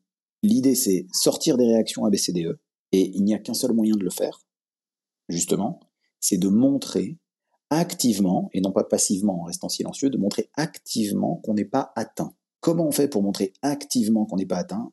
Comment faire pour faire la seule réaction qui va surprendre? En fait, ce qui l'empêche d'avoir de l'énergie, c'est qu'il est surpris. Voilà. Et pour moi, parmi les règles que, que je donne, il y en a deux particulièrement qui sont très utiles. C'est la question de la liberté d'expression. Ça, c'est très important. C'est-à-dire que, en fait, la, première réaction qui nous vient, c'est il n'a pas le droit de dire ça. Et lui, il s'attend à ce qu'on lui dise t'as pas le droit de me dire ça. Si paradoxalement je lui dis t'as le droit de dire ça, mais c'est plus quoi dire, puisqu'il a le droit, donc il a plus à revendiquer en fait. Vous voyez ce que je veux dire? Les gens qui manifestent dans la rue, ils veulent dire un truc et ils se disent on m'interdit de le dire, alors je vais le dire haut et fort. Et ils vont dans la rue en disant c'est pas juste ce que vous nous faites. et le gouvernement en face il dit si si c'est comme ça qu'on doit vous traiter. Non c'est pas juste ce que vous nous faites et vous nous entendez pas. Plus on dit à quelqu'un tais-toi, plus il a envie de parler fort. Qu'est-ce que j'ai fait quand vous m'avez dit mais t'es très moche avec tes cheveux qui tombent? J'ai dit ah tu trouves que je suis moche? Ok, j'ai pas dit que j'étais d'accord. J'ai pas dit oui, c'est vrai, t'as raison, je suis moche et je suis horrible. Je dis pas aux gens de s'auto-insulter. Hein. C'est pas de la victimisation, quoi. Pas du tout, mais t'as le droit de le dire. Tu veux penser que je suis moche? Eh ben c'est ok en fait. Tu as le droit de le dire en fait. Et si on a le droit de le dire, ben, on n'a plus à le revendiquer. Parce que bah, t'as le droit de le dire. Ouais, mais t'es moche. Bah tu peux le dire tu veux. Ouais, mais je te le dis, t'es moche. Ok. Et peut-être même à un moment, je l'ai pas assez accepté puisque vous avez eu le besoin de le redire. Oui, ça fait trois fois que je te dis que t'es moche. Ah ok, d'accord, oui, oui, bon, c'est ça, alors c'est ce que tu penses. J'ai pas dit t'as raison, j'ai dit c'est ce que tu penses. Tu penses que je suis moche. Tu peux le penser, c'est ok. Et ça, c'est très surprenant. Et l'autre partie sur laquelle je joue, c'est euh, ce qu'on appelle la règle d'or, c'est-à-dire de traiter les autres, non pas comme ils nous traitent eux, mais comme on aimerait qu'ils nous traitent. C'est-à-dire, par exemple, quelqu'un nous traite méchamment, mais nous, on a envie qu'il nous traite gentiment et bien pour le surprendre, on va le traiter gentiment. Pas parce que c'est moral de traiter les gens gentiment, hein, ça on s'en fiche de la morale, chacun sa morale. Mais juste parce que ça les surprend. Le truc qui surprend le plus, c'est si quelqu'un me dit j'aime pas euh, ta chemise, et que je réponds mais moi j'adore ton t-shirt. Il me dit j'aime pas ton look, t'es moche. Il dit mais toi t'es chouette avec tes lunettes. Alors attention, faut le manipuler avec un peu de précaution pour pas avoir l'air de se moquer, mais ça peut marcher. Euh, par exemple, chez les ados, il y a quelqu'un qui va dire à l'autre Mais t'as vu ta photo de profil sur Insta, mais t'es trop moche dessus, mais t'as pas honte de te balancer avec une photo de profil sur Insta comme ça si l'autre, il enlève sa photo de profil ou qui dit que... On est dans la BCDE. Exactement. Ça marche sur les réseaux aussi. Et donc, du coup, mais si je dis, ah, tu trouves que ma photo Insta, elle va pas? Mais moi, je kiffe la tienne. Comment tu fais? Tu utilises un filtre ou comment tu fais une photo comme ça? C'est dingue. Eh ben, moi, je fais du no filter, tu vois, c'est ma beauté naturelle. Waouh, bah, t'es super classe. Franchement, super photo. Moi, j'arrive pas à faire des photos comme ça. C'est très déstabilisant et c'est pas moqueur. C'est vrai, moi, j'arrive pas à faire des photos aussi bien que toi. Et on n'est pas obligé d'être d'accord. Encore une fois, s'il me dit mes vêtements sont moches, je peux lui dire Ah, t'aimes pas Ah, c'est marrant, moi j'aime bien. Ah, t'aimes pas Ah, d'accord. Et ça marche avec plein de trucs. Hein. Euh, ah, t'es homosexuel, tu sors avec des garçons. Ah, toi t'aimerais pas embrasser des garçons, c'est ça Ah non, c'est dégoûtant. Ah, ok, toi, toi t'aimes pas. Moi, ça me convient. Moi, c'est l'inverse, tu vois, c'est embrasser des filles, ça m'irait pas du tout. Quand j'y pense, ça me dégoûte un peu, tu vois. Ah, mais t'es trop bizarre. Ah, tu trouves que c'est bizarre? Ok, on me l'a déjà dit. Donc, l'idée, c'est déstabiliser l'adversaire. Et si vous n'aviez pas dit, euh, j'ai plus envie de continuer, de toute façon, j'aurais arrêté le jeu. C'est-à-dire qu'à un moment, j'aurais dit, bah, bah, bonne journée. Hein. Et en fait, c'est ce que je conseille souvent aux enfants. Tu déstabilises avec deux, trois remarques. Et quand tu sens que l'agressivité est calmée, tu trouves un moyen de partir. Par exemple, tu vas dire, écoute, faut que je te laisse, j'ai cours. Ou faut que je te laisse, là, le cours de maths, il commence dans cinq minutes. Bonne journée. Hein. Et en fait, ça déstabilise l'autre. Et donc, l'idée, c'est que j'ai gagné, mais vous n'avez pas vraiment perdu. C'est-à-dire que vous n'êtes pas humilié. Et comment j'ai fait? Bah, Je me suis comporté amicalement, en fait. J'ai, je suis resté sympa, en fait. Voilà. Parce qu'il y a cette idée derrière, et qui est très difficile au départ pour les enfants, qui est ils ont le droit de le dire. C'est pas une idée toujours simple pour les parents à admettre, même si au final elle nous paraît logique en tant qu'adultes, mais on la supporte mal pour nos enfants. Beaucoup de gens en tant qu'adultes, si je leur dis il y a des gens qui vous trouvent beau et il y a des gens qui vous trouvent moche, qu'est-ce que vous pensez de cette idée? Ben, Ils vont dire ok. Et ils ont le droit de le penser. Ben ok. Et maintenant si je leur dis il y a des gens qui trouvent votre fils moche, horrible. Ah, ah ça, ah, ça me gêne. Oui, mais pourtant, ils ont tout autant le droit en fait. Même si vous, dans vos yeux, c'est le plus bel enfant du monde, c'est normal, on est tous comme ça, les parents. Et moi aussi, mes enfants, c'est les plus beaux, les plus géniaux, les, les plus magnifiques, c'est les personnes que j'aime le plus euh, sur la planète, évidemment. Mais il y a des gens qui seront pas d'accord avec moi, il y a des gens qui vont trouver mes enfants pas gentils ou pas beaux, eh ben ils ont le droit en fait. Et si j'apprends à mes enfants que c'est ok, pas qu'ils ont raison, mais que c'est ok, ça les affectera moins en fait. Voilà. Moi je sais parce que c'est déjà arrivé, ma, fille, si, quelqu'un lui dit t'es moche, elle va, lui, elle va dire, bah, tu peux dire ça. Mais si moi je lui dis, mais toi, est-ce que tu penses que t'es belle? À force qu'on lui dise, va dire, oui, moi je pense que je suis belle. Bon, je sais, quand elle sera ado, elle pensera sûrement autre chose d'elle-même. Mais là, si vous lui demandez à elle si elle se pense belle, elle va dire, oui, moi je pense que je suis belle. Puis tout le monde lui dit, mais si quelqu'un pense que t'es moche, pas, bah, il peut dire ça. Il a le droit. Et vous voyez, ce, truc aussi bête que ça, eh ben, on pense pas beaucoup à le dire aux enfants. Si on se contente de dire à nos enfants, personne n'a le droit de te faire du mal, il manque quelque chose. Donc, on peut dire, personne n'a le droit de te toucher, par exemple. Personne n'a le droit de te toucher sans ta permission. C'est fondamental, le consentement, etc. Il, faut sensibiliser les enfants à ça, bien sûr. Personne n'a le droit de te toucher sans ta permission. Mais si quelqu'un a envie de te trouver pas gentil ou pas beau ou pas ceci ou cela, ça, il a le droit par contre. Mais par contre, il te touche pas. Et c'est pareil entre adultes. Il y a des choses qu'on a le droit de faire, des choses qu'on n'a pas le droit de faire. C'est comme tout à l'heure dans le jeu. Vous avez le droit de m'insulter, de me trouver moche, etc. Par contre, vous n'avez pas le droit de me frapper. Ça, c'est vraiment interdit. Ça, je peux porter plainte. C'est vraiment interdit. Voilà. C'est bien ce que j'avais retenu et ce que j'avais beaucoup aimé, euh, enfin, tel que moi je l'ai retenu dans, de votre livre, c'est que euh, l'agresseur vient chercher un ennemi et vient en ennemi chercher un ennemi. Et au final, il vient en ennemi et il trouve un ami. En tout cas, quelqu'un qui le traite en ami. Et, la, déstabilisation, elle est vraiment, euh, vraiment importante. Donc c'est, Et la petite nuance que vous faites est très importante. Pas un ami, mais quelqu'un qui le traite en ami. Dès qu'ils sont en âge de comprendre cette nuance, je leur dis, je ne te demande pas d'être ami avec lui, je te demande d'être amical. Pas ami, mais amical. parce qu'il y en a qui disent, mais j'ai pas envie d'être ami avec ce mec. Il est méchant. Mais t'as raison, en fait. Ne sois pas ami avec des gens méchants, en fait. Sois pas ami avec des gens qui se moquent des autres. Sois pas ami avec des gens qui rabaissent les autres publiquement. T'as raison. C'est pas tes valeurs. Mais je t'ai pas dit d'être ami avec lui. J'ai dit d'être amical. Et pas dans un truc moral, hein. Sois gentil avec les autres, tant l'autre joue. Pas du tout. Chacun sa morale, chacun sa religion, chacun. Dans un but stratégique. Si tu es amical avec quelqu'un, bah, il est déstabilisé. C'est tout. Et il arrêtera au bout d'un moment.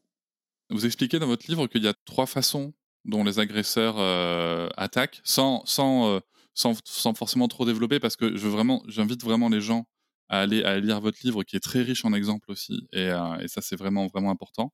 Je trouve, en tout cas moi, ça m'a beaucoup aidé à assimiler des choses. Est-ce qu'on pourrait juste évoquer ces trois, ces trois, trois systèmes? Ben, en, deux mots, il me semble qu'il y a trois façons, trois raisons pour lesquelles on, on est agressé.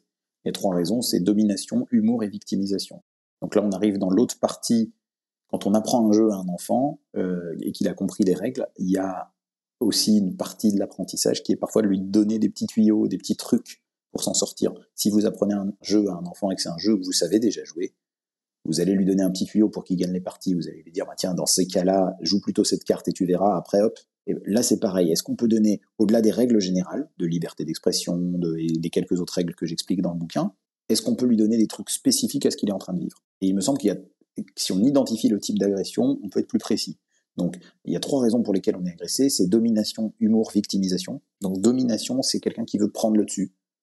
Et en général, du coup, c'est en vous rabaissant. Donc, c'est toutes les insultes qui rabaissent. T'es con, t'es moche, t'es nul, t'es pauvre, t'es euh, je sais pas quoi, t'es gros, enfin, les trucs pour montrer qu'on est mieux que l'autre, c'est de mettre l'autre plus bas. Donc, la question, c'est est-ce que là, il cherchait à me rabaisser? S'il cherchait à me rabaisser, c'est plutôt domination sociale. Et ça, c'est valable toute la vie, puisque dans tous les groupes sociaux, il y a des phénomènes de hiérarchie. Humour, c'est quelqu'un qui cherchait à rigoler. Il cherchait à, rigoler et c'est tombé sur moi. Enfin, j'étais l'objet de sa rigolade. Mais peut-être qu'il cherchait vraiment à rire. Entre parenthèses, ça arrive. Hein. Les enfants, ils maîtrisent pas bien la, communication. déjà que nous, adultes, ça peut nous arriver de faire une blague pas bien comprise par les gens. Hein. On a tous déjà blessé quelqu'un sans faire exprès a fortiori les enfants. Des fois, ils veulent vraiment rire. Quand on les, leur dit, mais, ils enfin, je voulais juste rigoler, des fois ils sont sincères, hein. ils voulaient vraiment rigoler. Sauf que ben il y a toujours un objet, un sujet d'une blague en fait, et ben, ce jour-là le sujet c'était toi. Donc s'ils cherchaient à rigoler, c'est plutôt de l'humour. Donc ça c'est toutes les moqueries, les surnoms, les, mauvaises blagues, les trucs sur les stéréotypes, mimer un homosexuel en étant très efféminé par exemple. Voilà, ça c'est clairement un truc de l'ordre de l'humour. Et la personne, même si ça s'appuie sur des valeurs euh, qu'on n'apprécie pas, mais en tout cas vraiment son but était avant tout le rire. Donc domination, humour, et puis victimisation, qui est particulièrement embêtante, c'est la personne vous agresse, mais en vérité, elle se sent victimisée par vous. Vous lui avez fait quelque chose, soit sans faire exprès, soit par votre position sociale, par votre... typiquement, on va agresser un premier de la classe, parce qu'il nous renvoie au fait qu'on n'arrive pas à avoir des bonnes notes. On va agresser euh, la nana qui est très jolie et qui a des aventures amoureuses parce qu'on est ado et qu'on se sent pas bien dans notre corps et que machin. Ou pour des raisons débiles, t'as parlé à ma meuf. Voilà. Mais en fait, quand il dit t'as parlé à ma meuf, il vous agresse, mais il se sent victime. Si on lui demandait qui est la victime, il dirait bah, c'est moi, c'est lui qui m'a fait quelque chose. Et donc en fait, ça c'est un peu pernicieux parce que la personne dit il m'agresse, il m'agresse, il m'agresse, il a du mal à comprendre que l'autre se sent victime en fait. Et, ces trois agressions-là, on n'y répond pas tout à fait de la même manière. Là, ce qu'on a fait tout à l'heure, c'était plutôt de l'ordre de la domination, par exemple. C'est-à-dire que euh, dire euh, t'es moche, tes cheveux ça va pas, t'as vu comment t'es habillé, etc., etc. Ça c'est vraiment, alors c'est la base, hein, c'est le, mode de harcèlement le plus fréquent. C'est euh, je veux prendre le dessus, quoi. Je veux te montrer que je suis meilleur.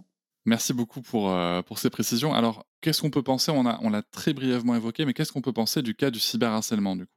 Déjà, attention aux mots. Je pense qu'on met sous le même euh, mot des choses qui sont de nature très différente en termes de dégâts objectifs et subjectifs. C'est-à-dire que effectivement, on entend parler de cyberharcèlement quand un enfant fait l'objet de moqueries répétées sur WhatsApp, euh, sur, avec des surnoms parce qu'il est en surpoids, par exemple. Et on va appeler également cyberharcèlement quand vous avez je sais pas moi, par exemple, Mila, par exemple, cette fille qui se fait, euh, euh, on balance son adresse personnelle, on l'attend à la sortie, elle reçoit des menaces de viol, etc. on parle de cyberharcèlement. Bon, on n'est pas dans le même trip, elle est sous protection policière H24, enfin, on est dans un autre système. Donc, je pense qu'on n'est pas dans la même chose. Il y a un côté de dégâts subjectifs, je veux t'atteindre et t'humilier, te faire du mal et te faire, voilà.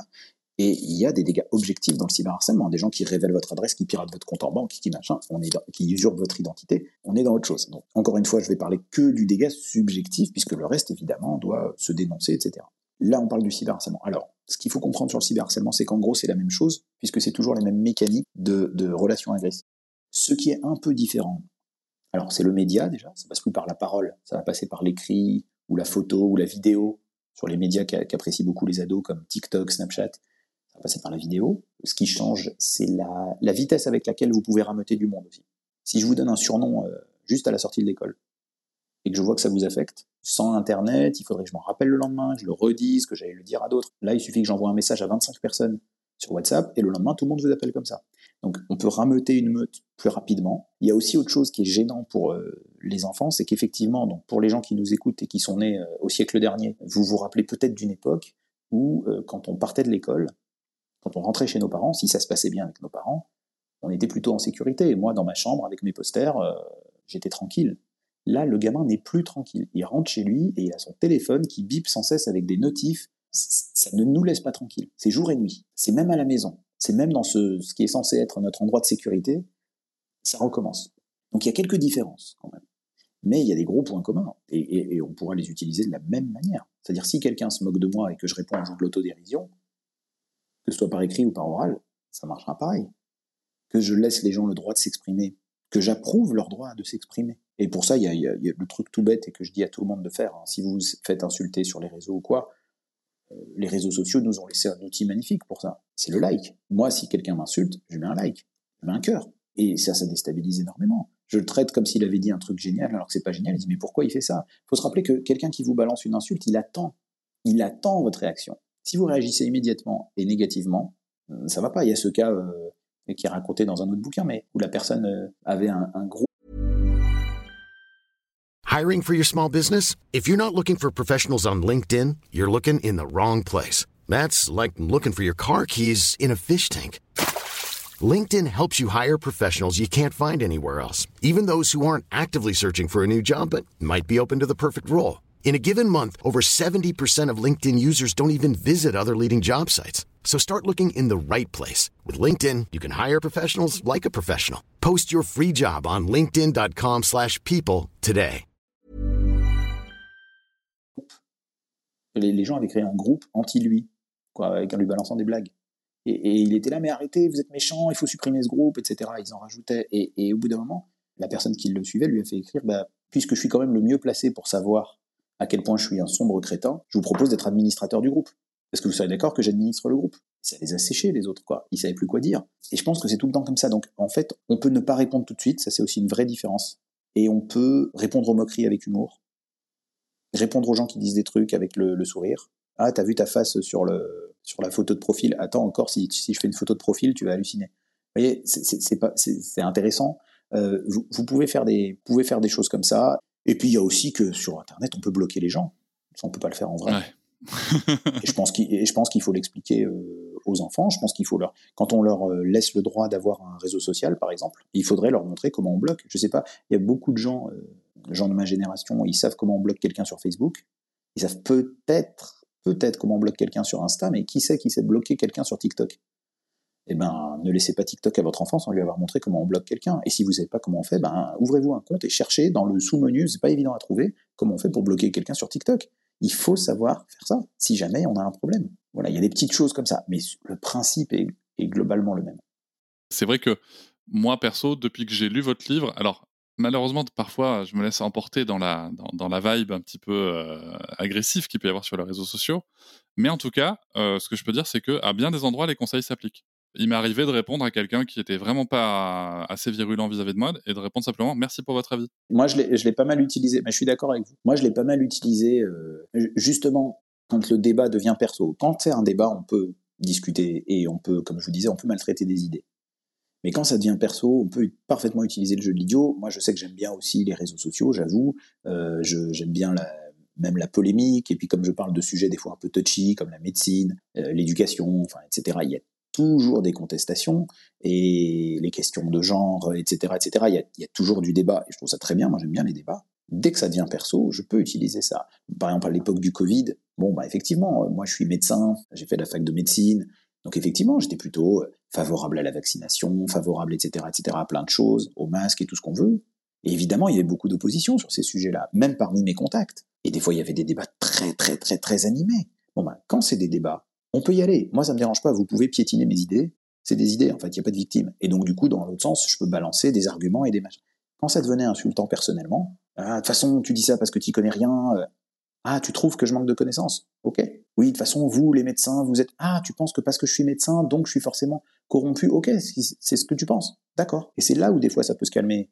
Oui, enfin, pourquoi c'est pas ton cas euh, Tu t'es pas payé par les labos bah, En l'occurrence, non. Mais si tu penses que c'est ça, je comprends du coup que tu sois tellement virulent. Et puis, ça redescend d'un étage et on peut repartir sur un débat. Donc, bien sûr que ça s'utilise à tous les âges. Et puis c'est bien, quelque part, la personne se sent, comme vous le disiez, euh, validée quand même.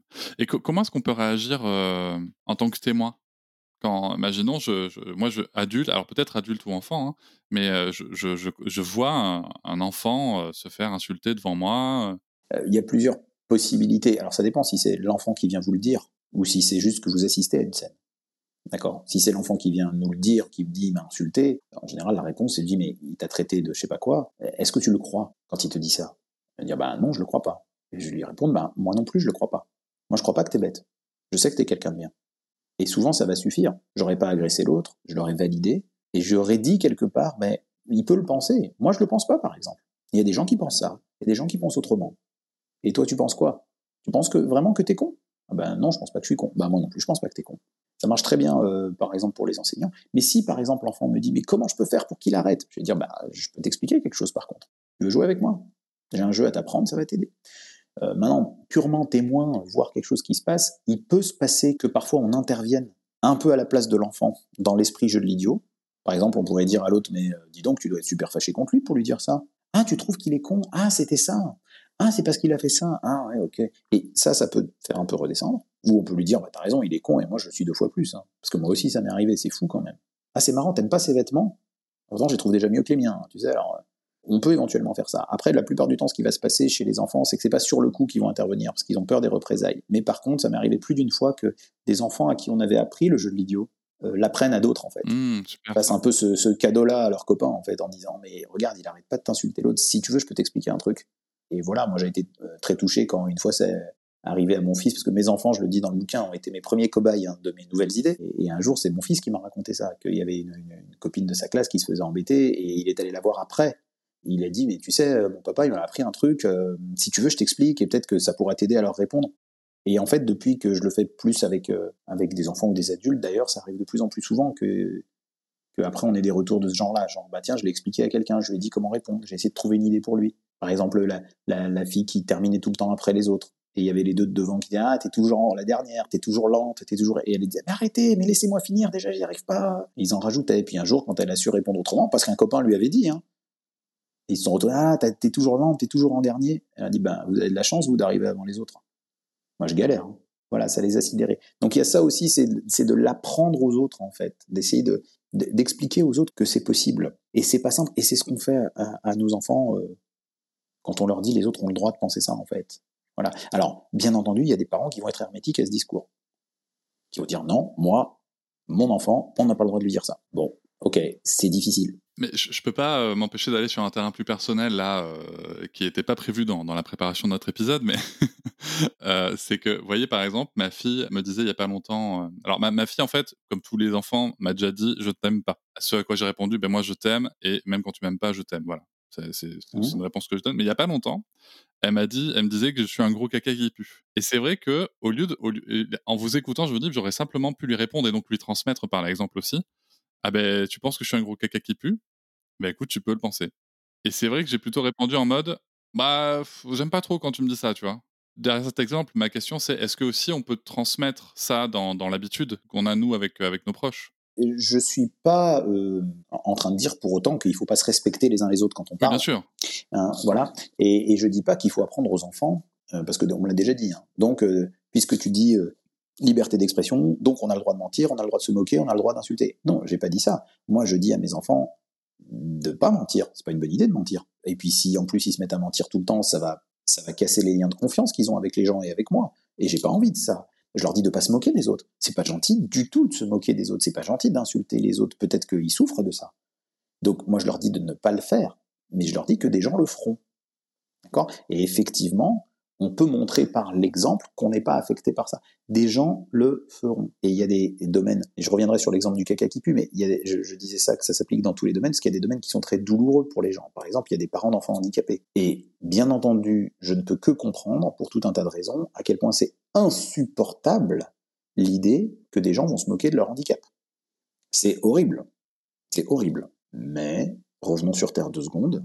Pardon, c'est un peu abrupt, mais ça Ça arrivera. arrivera, c'est sûr. Il y a des gens qui le feront. Et des gens qui ont un enfant handicapé dont ils savent qu'il sera handicapé pour le reste de sa vie, qu'il sera sur un fauteuil ou quelque chose de ce genre-là, il se fera moquer.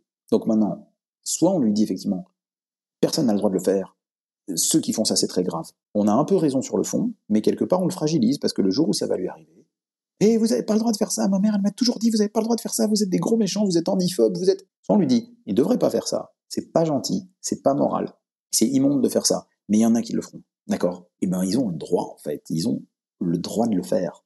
Ça arrivera. Et du coup, si ça arrive et que tu leur dis, vous n'avez pas le droit de le faire, ils recommenceront. Si ça arrive et tu leur dis, bah écoutez, c'est bien, vous avez la chance de savoir courir. Moi, je suis sur un fauteuil. Et, d'ailleurs, on voit bien que les gens qui s'en tirent bien, c'est ceux qui ont un peu d'autodérision. Donc, quand votre fille, elle dit, t'es un gros caca qui pue, alors, il y a plusieurs possibilités. Soit elle est dans le mode humour. Si elle est dans le mode humour, je peux répondre avec humour. T'es un gros caca qui pue, ah oui, oui, très très grand. Tu te rends compte, euh, 1m90 de caca qui pue, euh, ça fait vraiment une grosse bouse, quoi. Je sais pas quelle est la. c'est un caca de dinosaure à ce stade-là, je veux dire, c'est vraiment énorme. Donc on peut faire par l'autodérision, et elle voit qu'on n'est pas gêné de l'humour, qu'on peut se moquer de tous les sujets, même de moi. Je peux me moquer de moi, je suis un peu au-dessus de ça. Et ça, ça donne une leçon de confiance en soi. Je pense que les gens qui font de l'autodérision, ils ont beaucoup de confiance en eux. Les gens qui n'ont pas beaucoup de confiance en eux, ils supportent pas qu'on les charrie. Donc ça, c'est pour montrer, on peut me charrier. Donc les enfants apprennent par l'exemple. On peut me charrier, donc on pourra se charrier aussi. Et moi, je peux te charrier en retour. C'est un très bon jeu de se charrier les uns les autres. Ou alors, elle est dans le mode victimisation. Par exemple, papa, il m'a dit quelque chose. Il n'a pas voulu que je prenne des bonbons, ou il n'a pas voulu que je regarde encore la télé, ou il a pas, voilà, il a mis une sanction, ou quelque chose de ce genre. Et donc, je suis fâché de la sanction. Et mon papa, c'est un gros caca qui pue. Parce que t'es, parce que t'es méchant. Et le je t'aime plus, c'est ça, en fait. C'est je suis fâché contre toi, en fait. Là, on est plutôt dans le mode victimisation. En fait, la personne vous agresse, votre fille, elle vous agresse en vous insultant. Mais parce qu'elle s'est sentie victime, en fait. Et donc là, on est plutôt dans le mode victimisation. Là, on pourrait dire, bah, t'es fâché, en fait. Et quand t'es fâché, tu dis que je suis un gros caca qui pue. Et ok. Et je suis désolé que tu sois fâché, en fait. Mais je reviendrai pas sur ma décision, parce que j'ai dit que j'allais faire ça, et on va faire ça, en fait. Voilà. Et, ça, c'est le mode victimisation. L'enfant qui vous râle dessus parce que c'est l'heure d'aller à l'école, t'as pas mis tes chaussures, etc. C'est victimisation. Et donc, du coup, on va dire, bah, t'es fâché. Et c'est ok, en fait, tu peux être fâché. Par contre, on peut avoir des règles à la maison aussi. On peut dire, en général, on essaie de pas employer ces mots-là. C'est pas très sympa, on essaye d'être des gens sympas. Voilà. Donc, ils ont le droit de le faire, ne veut pas dire, je te conseille de le faire. Pas du tout. Rien à voir. Je ne conseille pas aux gens d'insulter et de se moquer, c'est méchant. Quand les gamins me disent, il est méchant de me dire, t'as raison, il est méchant. Maintenant, qu'est-ce que tu veux? Lui apprendre à être gentil ou tu veux qu'il arrête Bah, C'est bien qu'on soit sur ce sujet du coup pour euh, bien expliquer cette nuance qui en effet euh, me paraît importante. Restons sur ma fille du coup qui a qui a 5 ans, qui a connu euh, deux ans d'instruction en famille et qui va faire sa première rentrée là en, septembre de cette année. Alors bien entendu, euh, ça a un petit peu un lien avec les recherches que j'ai fait sur l'harcèlement scolaire. Euh, ma question que, que- est simple, c'est à quel moment est-ce qu'on peut, euh, est-ce qu'il y a un âge où vous conseillez de, commencer le jeu? Est-ce qu'on peut transmettre ces éléments un peu comme on vient de l'évoquer par, l'exemple dans nos réactions à nous?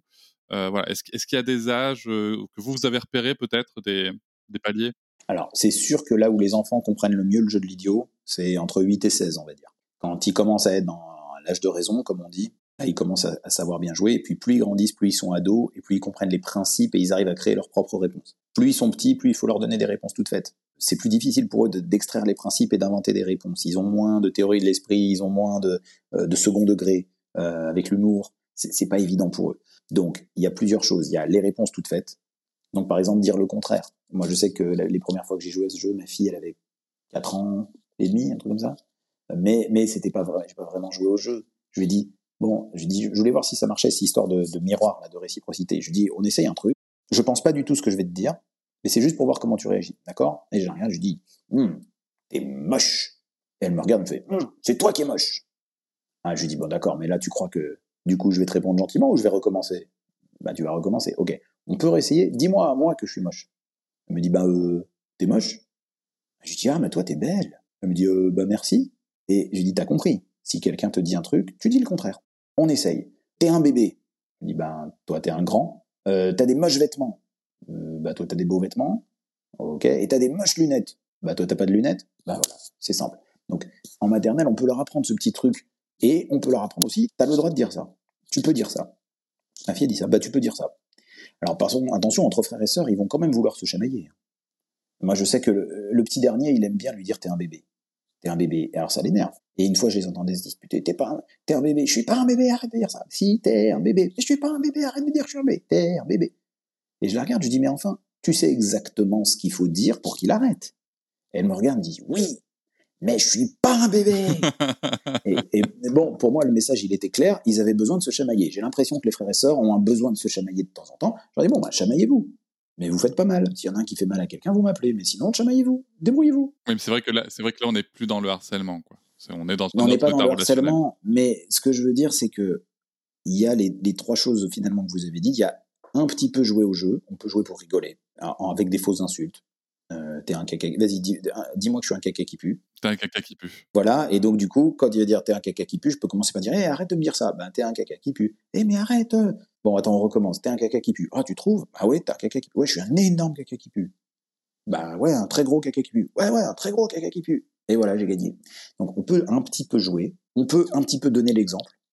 Ça, c'est sûr, vous l'avez dit, et je, je pense que c'est bien de montrer aux enfants que qu'on est capable de se moquer de nous-mêmes, qu'on est capable d'autodérision, que quand on fait une bêtise, une maladresse, par exemple, on peut rire de notre maladresse, que quand on ne sait pas faire quelque chose, je pense que c'est important de montrer aux enfants. Il y a beaucoup de parents qui, ont peur de perdre leur autorité s'ils montrent pas qu'ils savent tout faire, en fait, quelque part. Ben, moi, quand il y a un truc que je sais pas faire ou une réponse que j'ai pas, je, m'empresse d'insister dessus. Mais ça, je sais pas faire. Là, il y a des trucs que je sais faire. Mais alors, réparer ce truc-là, moi, je sais pas faire, en fait. Et c'est important qu'ils le voient et qu'ils voient qu'on est cool. On est cool avec le fait de pas savoir faire. Parce qu'ils arrivent tous euh, à un âge où on a envie de dire, eh ben moi je sais faire ça, et moi mon papa il sait faire ça, et comme la, chanson d'Aldebert, là, mon père il est tellement fort que machin. Bon, donc il y a ça, et puis euh, et puis je crois qu'il y a, on peut avoir cette conversation de temps en temps avec un enfant de dire, voilà, moi je te trouve belle et magnifique, t'es es la plus belle petite fille qui existe, et il y a des gens qui penseront pas comme ça. Ça arrive. Et tu vas aller bientôt à l'école alors que là tu étais pas. Il y a plein d'enfants. Et parmi ces enfants, il y en a qui vont être sympas avec toi, il y en a qui vont être pas sympas avec toi, il y en a qui vont trouver que t'es belle, il y en a qui vont trouver que t'es moche, il y en a qui vont trouver que t'es gentil, il y en a qui vont trouver que t'es pas gentil, il y en a qui vont trouver que tu joues bien, il y en a qui vont trouver que tu joues mal, il y en a qui vont bien aimer parler avec toi, il y en a qui vont pas aimer. Eh ben ils ont le droit. Ils ont le droit. Et si jamais quelqu'un te dit un truc désobligeant, ben, il a le droit. Dis-lui qu'il a le droit. Il peut penser ça. Et va plutôt vers les gens qui t'aiment bien. Et puis voilà quoi. Il y a des gens qui voudront pas jouer avec toi. C'est très désagréable ça. Je veux pas jouer avec toi, t'es pas ma copine. Ben ok, si tu veux pas être ma copine, je vais en trouver d'autres. Ça n'empêche pas d'être triste, hein, de pas avoir de copine, euh, qu'elle veut plus. Mais elle a le droit.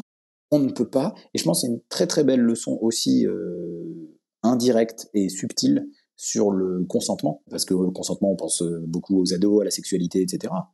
Mais enfin, je veux dire, le consentement d'être copain avec quelqu'un, euh, de jouer avec quelqu'un, c'est pareil. On peut pas forcer le comportement de quelqu'un et on peut pas forcer quelqu'un à nous aimer. Et donc, ça veut dire dans les deux sens. Toi, t'as pas le droit de forcer les autres à t'aimer euh, ou à jouer avec toi ou plus tard à te toucher, etc. Mais dans l'autre sens non plus. Tu ne peux pas forcer les autres à t'aimer. Il y a des gens qui voudront jouer avec toi et il y a des gens qui ne voudront pas, en fait. Et dans tous les cas, ça ne change rien à la valeur de ton être. Bah, ça change rien parce que ça dépend pas des autres, en fait. Et on peut estimer qu'on a plus ou moins de valeur. On peut estimer même qu'on n'en a pas assez. On peut ne pas avoir assez de confiance en soi. Mais c'est notre problème. C'est comme ce que je dis, par exemple, sur les enfants qui se font moquer à cause de leur surpoids.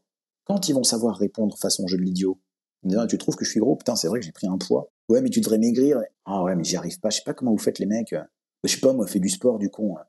Ah, du sport, ok, merci pour le conseil. Salut, bonne journée. Ils vont arrêter de l'emmerder pour son surpoids au bout d'un moment. Ça, ça se fait des fois pas en une seule fois, des fois ça prend quelques jours.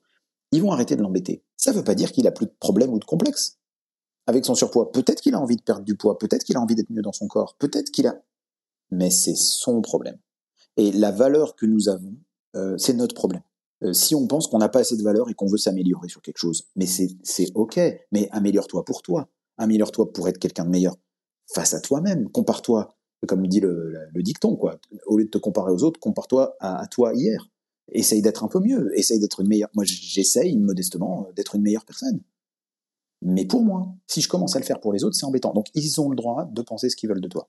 Et justement, euh, en parlant de, de, de, de nous-mêmes, comment, comment faire si moi, par an, euh, j'ai été victime de harcèlement scolaire et que ça m'est insupportable en fait euh, Parce qu'on on parle, on parle du jeu, on parle du jeu, mais encore faut-il pouvoir supporter la situation. C'est une très bonne question. c'est même un enjeu assez déterminant. c'est que effectivement, quand on sait à l'intérieur de soi comme ça fait mal, on a très peur que ça arrive à nos enfants. Il y, a beaucoup de parents, d'ailleurs, ils s'inquiètent parce qu'eux-mêmes ils l'ont subi et qui disent mais moi je veux pas que mon enfant vive ça et là il est en train de vivre ça et je sais pas comment faire.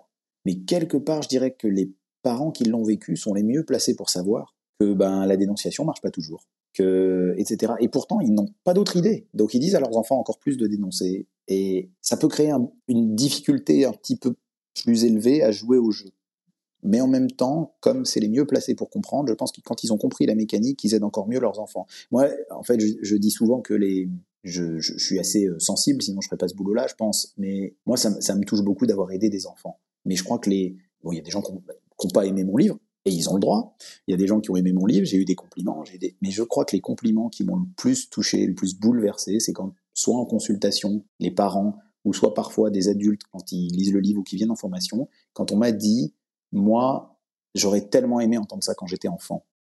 Moi, ça me bouleverse d'entendre ça. Je me dis, mais c'est dingue, quoi. La souffrance qu'il y a là derrière. Et les gens qui disent, oh, j'aurais tellement aimé savoir ça.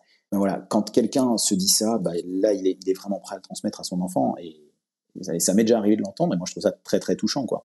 Avant d'enchaîner sur la prochaine question, je vais, euh, je vais, je vais vous donner mon avis personnel, si vous me permettez. Euh, j'ai déjà dit dans, dans, ce podcast qu'on a parlé du harcèlement que moi, j'avais été harcelé et j'étais harceleur. Euh, sur, la, sur le même thème, sur le, poids, puisque j'étais harcelé parce que j'étais gros. Et puis un jour, j'ai grandi, j'ai perdu du poids. Et, et voilà, et j'ai harcelé une personne qui était grosse. Et très clairement, parce que moi, j'ai fait une thérapie, je suis très empêché sur tout ça, mais ma réaction à moi, c'était de dire elle, je, vais maintenant que je suis en situation de puissance, je vais faire ce que, ce que les autres faisaient. Et ce qui a fait, et ce qui a de dingue, c'est qu'avec cette personne, je suis devenu ami avec elle au final.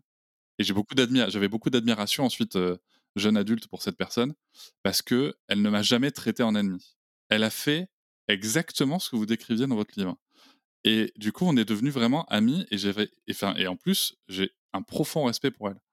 Ah, donc, ça, ça peut marcher. Voilà, ça peut marcher. Et je suis convaincu que si moi, en ayant été harcelé, j'avais eu ces outils-là, ben, je serais peut-être pas devenu harceleur non non, c'est une très belle histoire, moi j'en suis sûr, parce que euh, les harcelés qui deviennent harceleurs, c'est parce que quelque part, ce qu'ils sont en train d'apprendre dans le harcèlement, c'est euh, dans la vie, il y a les dominants, les dominés, et tu es dans un camp ou l'autre. Donc maintenant que tu plus euh, dominé, bah, tu vas être dans le camp des dominants, et il n'y a pas d'autres possibilités, il n'y a pas de relation équilibrée dans la vie, en fait. Et ça, c'est une pensée terrible. Et alors, il y a effectivement des personnes, c'est assez rare, mais vous en avez rencontré une, qui sont capables d'arriver à ça par eux-mêmes. Et on n'a pas inventé ce truc-là. Donc bien sûr qu'il y a des gens qui en sont capables. C'est relativement rare parce que c'est pas intuitif. C'est le ABCDE qui est intuitif. Là, ce que vous avez reproduit, c'est le système du bizutage. C'est-à-dire que j'ai été embêté par certains et puis je vais embêter d'autres encore qui eux-mêmes vont embêter d'autres, et puis ça s'arrêtera jamais. En fait, le bizutage, ça durera toujours à cause de ça. Donc voilà, donc il y a des gens qui y arrivent, et on le voit bien. On voit des comiques, par exemple, qui sont capables d'autodérision de ouf, quoi, qui sont capables de se moquer d'eux-mêmes, et du coup, on sent bien quelqu'un qui peut se moquer de lui-même, il est intouchable. Et donc effectivement, la personne vous traite en ami, bah, vous pouvez plus le harceler. Et même vous pouvez devenir ami. Et je raconte dans le bouquin, par exemple, euh, sur les menaces là, et la violence physique. Un gamin qui se faisait menacer, je vais te péter la gueule, je vais te péter la gueule, tu vas voir, je vais te péter la gueule. Le jour, il lui a dit, mais, mais pourquoi tu veux te battre avec moi en fait? Moi, je veux pas me battre avec toi. Il lui dit, oh, t'as raison de pas te battre avec moi, parce que moi, je suis plus fort que toi, je te pèterai la gueule. Il lui dit, mais je sais que tu me pèterais la gueule, t'es plus fort que moi. Évidemment que tu me pèterais la gueule. Ouais, moi si je veux, je te... Mais je sais bien, c'est pour ça que je veux pas me battre avec toi en fait. Tu pourrais me péter la gueule, t'es plus costaud. Il dit ouais, c'est vrai. Et d'ailleurs, euh, s'il y a quelqu'un qui t'embête, euh, tu m'appelles. Hein. Et le harceleur est devenu le protecteur en fait quelque part. Pourquoi? Mais parce qu'il a été traité avec respect. Finalement, on n'est pas obligé de respecter la parole de quelqu'un, mais on peut respecter son droit à l'exprimer.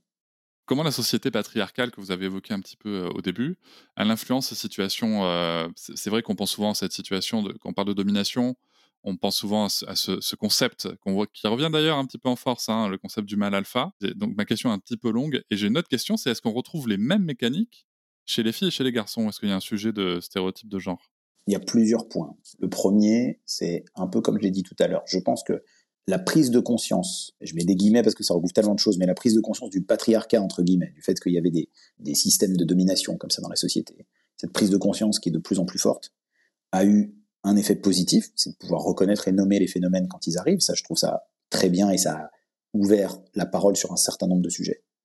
Et on va dire, l'effet collatéral est aussi de dire que toutes les formes de victimisation seraient équivalentes et que finalement, comme je disais tout à l'heure, la victime est innocente égale la victime est impuissante. Donc, ben, pas toujours, en fait. Des fois, la victime n'est pas impuissante, et quand elle n'est pas impuissante, elle peut sortir de son statut de victime. Et quand elle sort de son statut de victime, eh ben, on est dans une autre modalité, quoi, voilà. Donc, là, c'est sur le, la modernité, on va dire, la, prise de conscience du, patriarcat peut avoir des effets collatéraux qui, fait qu'on parle plus du harcèlement qu'avant. Puisque l'idée, c'était de dire, écoutons la parole des victimes. écoutons la parole des victimes, c'est formidable pour les victimes qui ne pouvaient pas s'exprimer.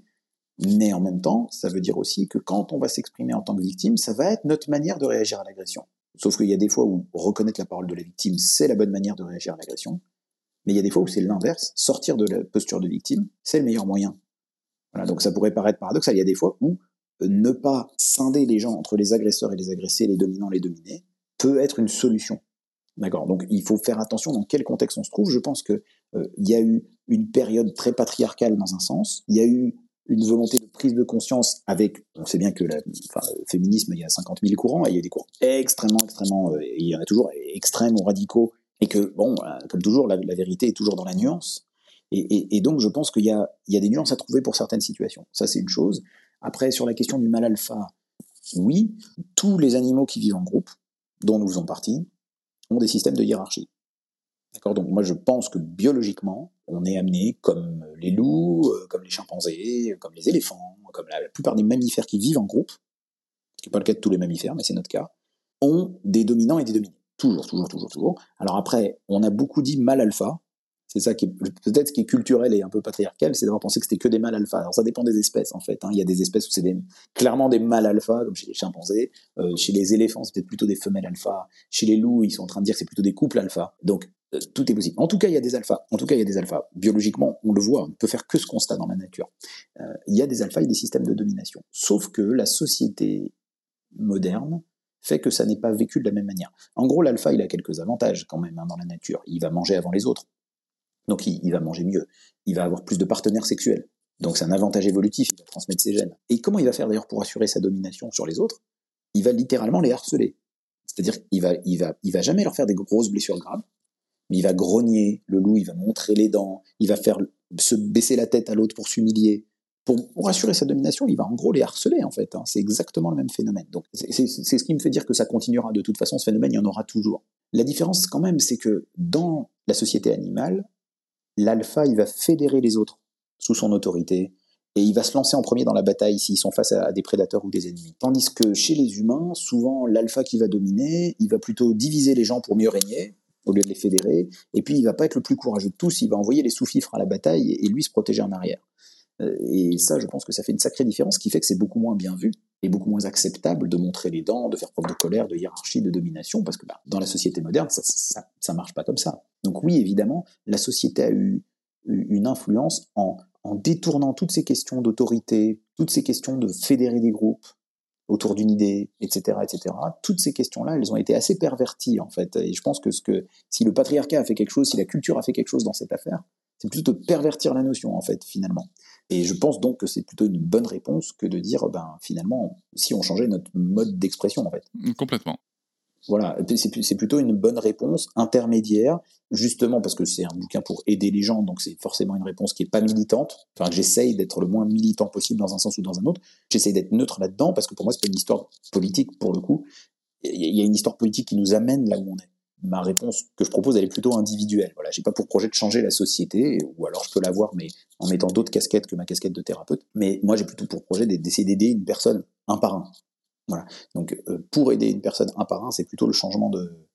Voilà. Et puis pour la question plus générique des, enfin, vous me direz si ça, si ça répond pas assez à la question, mais et pour la question plus générique sur les filles et les garçons, oui, c'est des choses qu'on sait depuis longtemps. L'expression des comportements agressifs à l'adolescence, par exemple, comportements dans le langage des psychologues qu'on appelle les comportements sociopathiques, donc les, comportements euh, d'agressivité sociale euh, à l'adolescence. Là, il y a de la littérature là-dessus. Ils s'expriment différemment chez les filles et les garçons. Chez les garçons, ça va être beaucoup plus rapidement physique, beaucoup plus rapidement euh, agressif, humiliant, etc. Et les filles vont plus utiliser euh, les rumeurs, les sous-entendus, euh, les ragots, euh, etc. C'est des outils plus féminins. Alors, il y a, euh, comme toujours, euh, un peu de tout. Il y a évidemment une part culturelle, hein, c'est gros comme une maison. Euh, il y a évidemment une, part naturelle aussi. L'affrontement physique va être plus rapide et il faut trouver d'autres moyens d'exprimer cette agressivité et cette domination. Donc les, les systèmes de domination dans les groupes de filles, dans les groupes de garçons vont pas s'exprimer de la même manière, ça c'est sûr. Les réponses vont être par contre sensiblement les mêmes. Voilà, mais ça va pas s'exprimer tout à fait de la même manière. Par exemple, la violence physique provocatrice, vous voyez, pousser, bousculer, etc. C'est plus des trucs avec des mecs qui vont rouler des mécaniques. Chez les filles, ça va moins vite être ça. Ça va être plus euh, les rumeurs, les... ça va s'exprimer un peu différemment, c'est sûr. Existe-t-il des facteurs favorisants euh, d'être pris pour cible, comme par exemple euh, un décalage avec les stéréotypes de genre, peut-être aussi les, les, euh, orientations sexuelles, voilà, des choses comme ça, où euh, on pourrait se dire que, est-ce qu'on constate en tout cas que des personnes avec des, genres différents ou des orientations sexuelles différentes sont plus facilement prises pour cible. On a, vous avez parlé du handicap, on a parlé des, personnes grosses et tout, mais est-ce qu'il y a des choses comme ça qui sont euh, identifiées? C'est un peu touchy comme question, c'est un sujet compliqué. Si vous voulez ait des groupes qui soient au global, à l'échelle d'une société plus pris pour cible, ça je pense que c'est difficilement contestable. Maintenant, à l'échelle individuelle, puisqu'on parle du harcèlement, moi je ne pense pas que ce soit de façon systématique des facteurs favorisants. Je pense qu'il y a une idée reçue, et je pense que c'est une idée reçue, ce serait qu'on est harcelé à cause de sa différence. Harcelé à cause de sa différence, c'est un raccourci euh, assez gênant. Parce que, en vérité, toutes les personnes grosses, ou toutes les personnes homosexuelles, ou toutes les personnes qui ont une orientation ou une identité de genre différente, ne font pas tous prendre pour cible. D'accord? C'est donc bien qu'il n'y a pas que ça. Moi, je pense que l'orientation sexuelle, le genre, euh, l'ethnie, euh, etc., la couleur de peau, etc., etc., la religion, sont souvent utilisés comme des prétextes quand on veut s'en prendre à la personne. D'accord? Alors bien sûr, elles sont alimentées par des idées. Si vous connaissez tout un tas de blagues racistes ou d'insultes anti-femmes, c'est parce qu'il y a une culture à la maison, etc., dans la société, tout ce qu'on veut. Ça, je suis d'accord.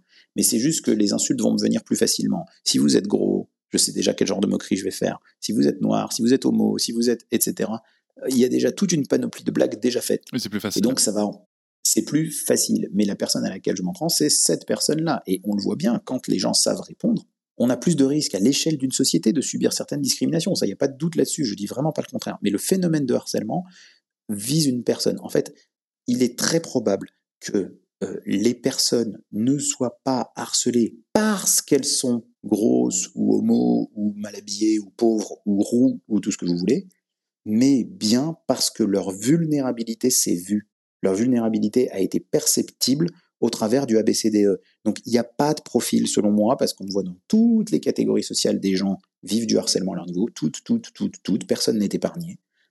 Et donc en fait, ce n'est pas des profils psychologiques, c'est plutôt un apprentissage de compétences sociales qui manque.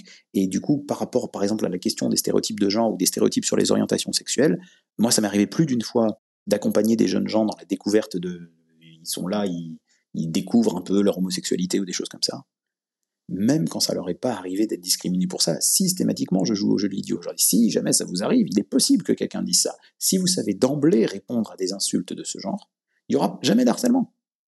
Vous savez d'emblée répondre, il y aura jamais d'harcèlement.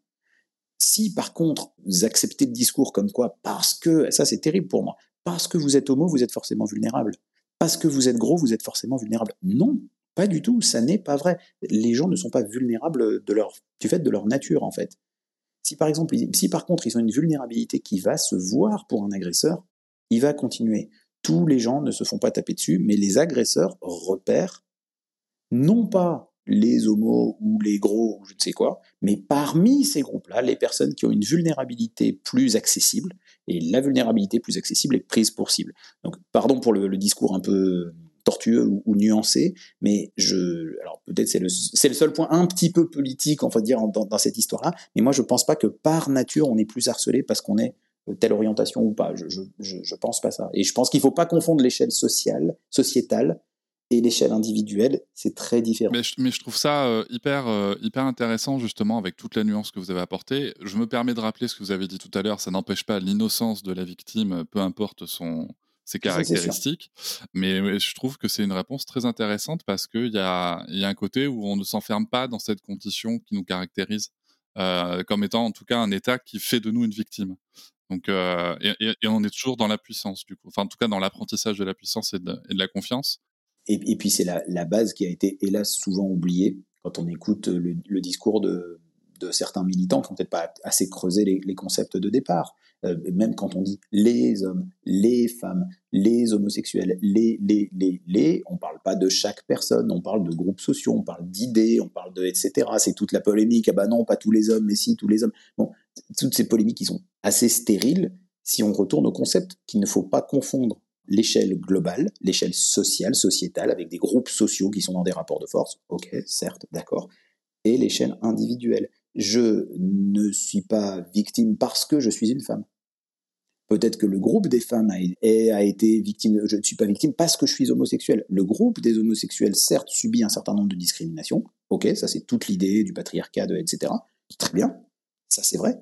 Mais à l'échelle individuelle, une personne homosexuelle aurait tort, par exemple, de dire par définition, par essence, je suis victime. Non. À l'échelle individuelle, peut-être que cette personne n'a pas elle-même, dans sa chair, dans son cœur, subi quelque chose de discriminant ou du harcèlement. Non, c'est pas vrai.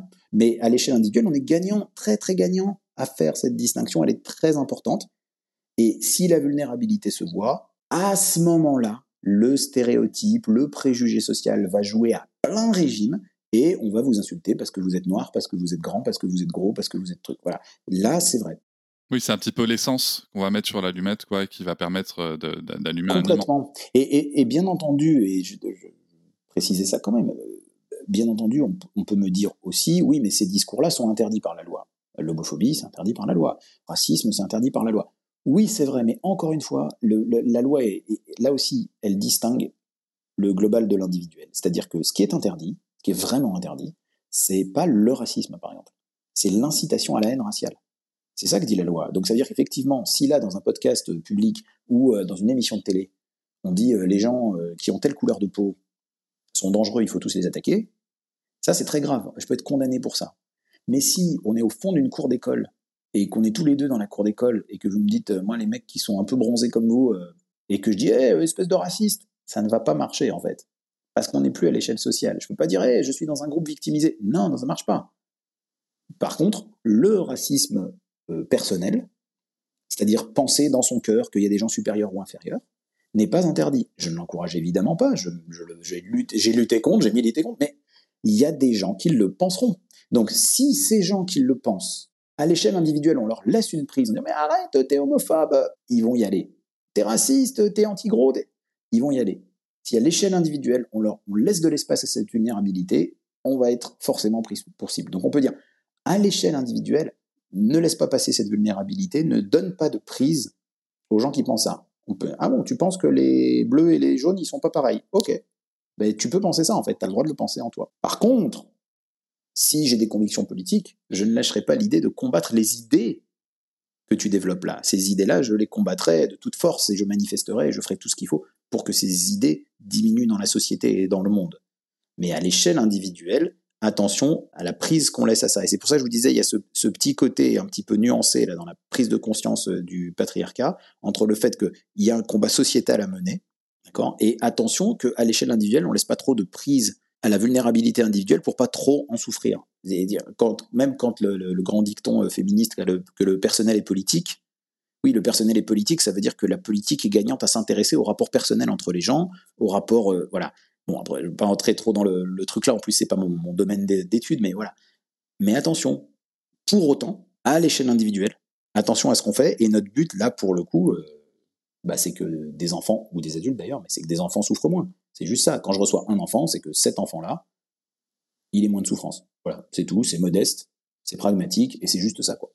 Alors, pour conclure, d'une façon générale, si vous aviez un, message euh, simple, concis, à passer euh, aux parents, aux enfants, aux victimes, aux bourreaux d'hier et d'aujourd'hui Qu'est-ce que vous auriez envie de leur dire?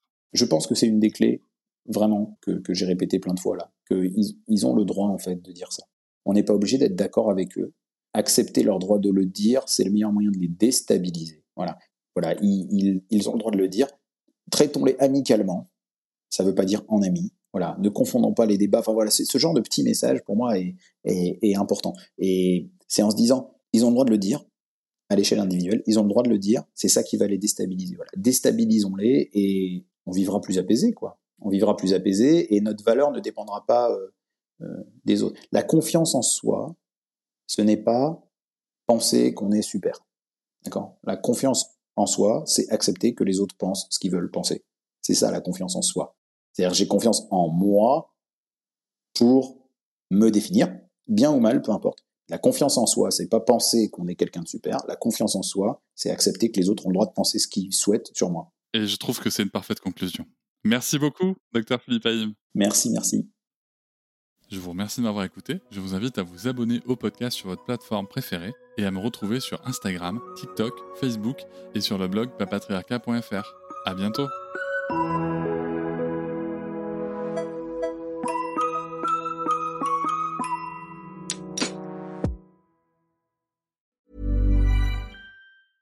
Imagine the softest sheets you've ever felt. Now imagine them getting even softer over time. That's what you'll feel with Bowl and Branch's organic cotton sheets. In a recent customer survey, 96% replied that Bowl and Branch sheets get softer with every wash. Start getting your best night's sleep in these sheets that get softer and softer for years to come. Try their sheets with a 30-night guarantee. Plus, get 15% off your first order at bowlandbranch.com. Code BUTTERY. Exclusions apply. See site for details.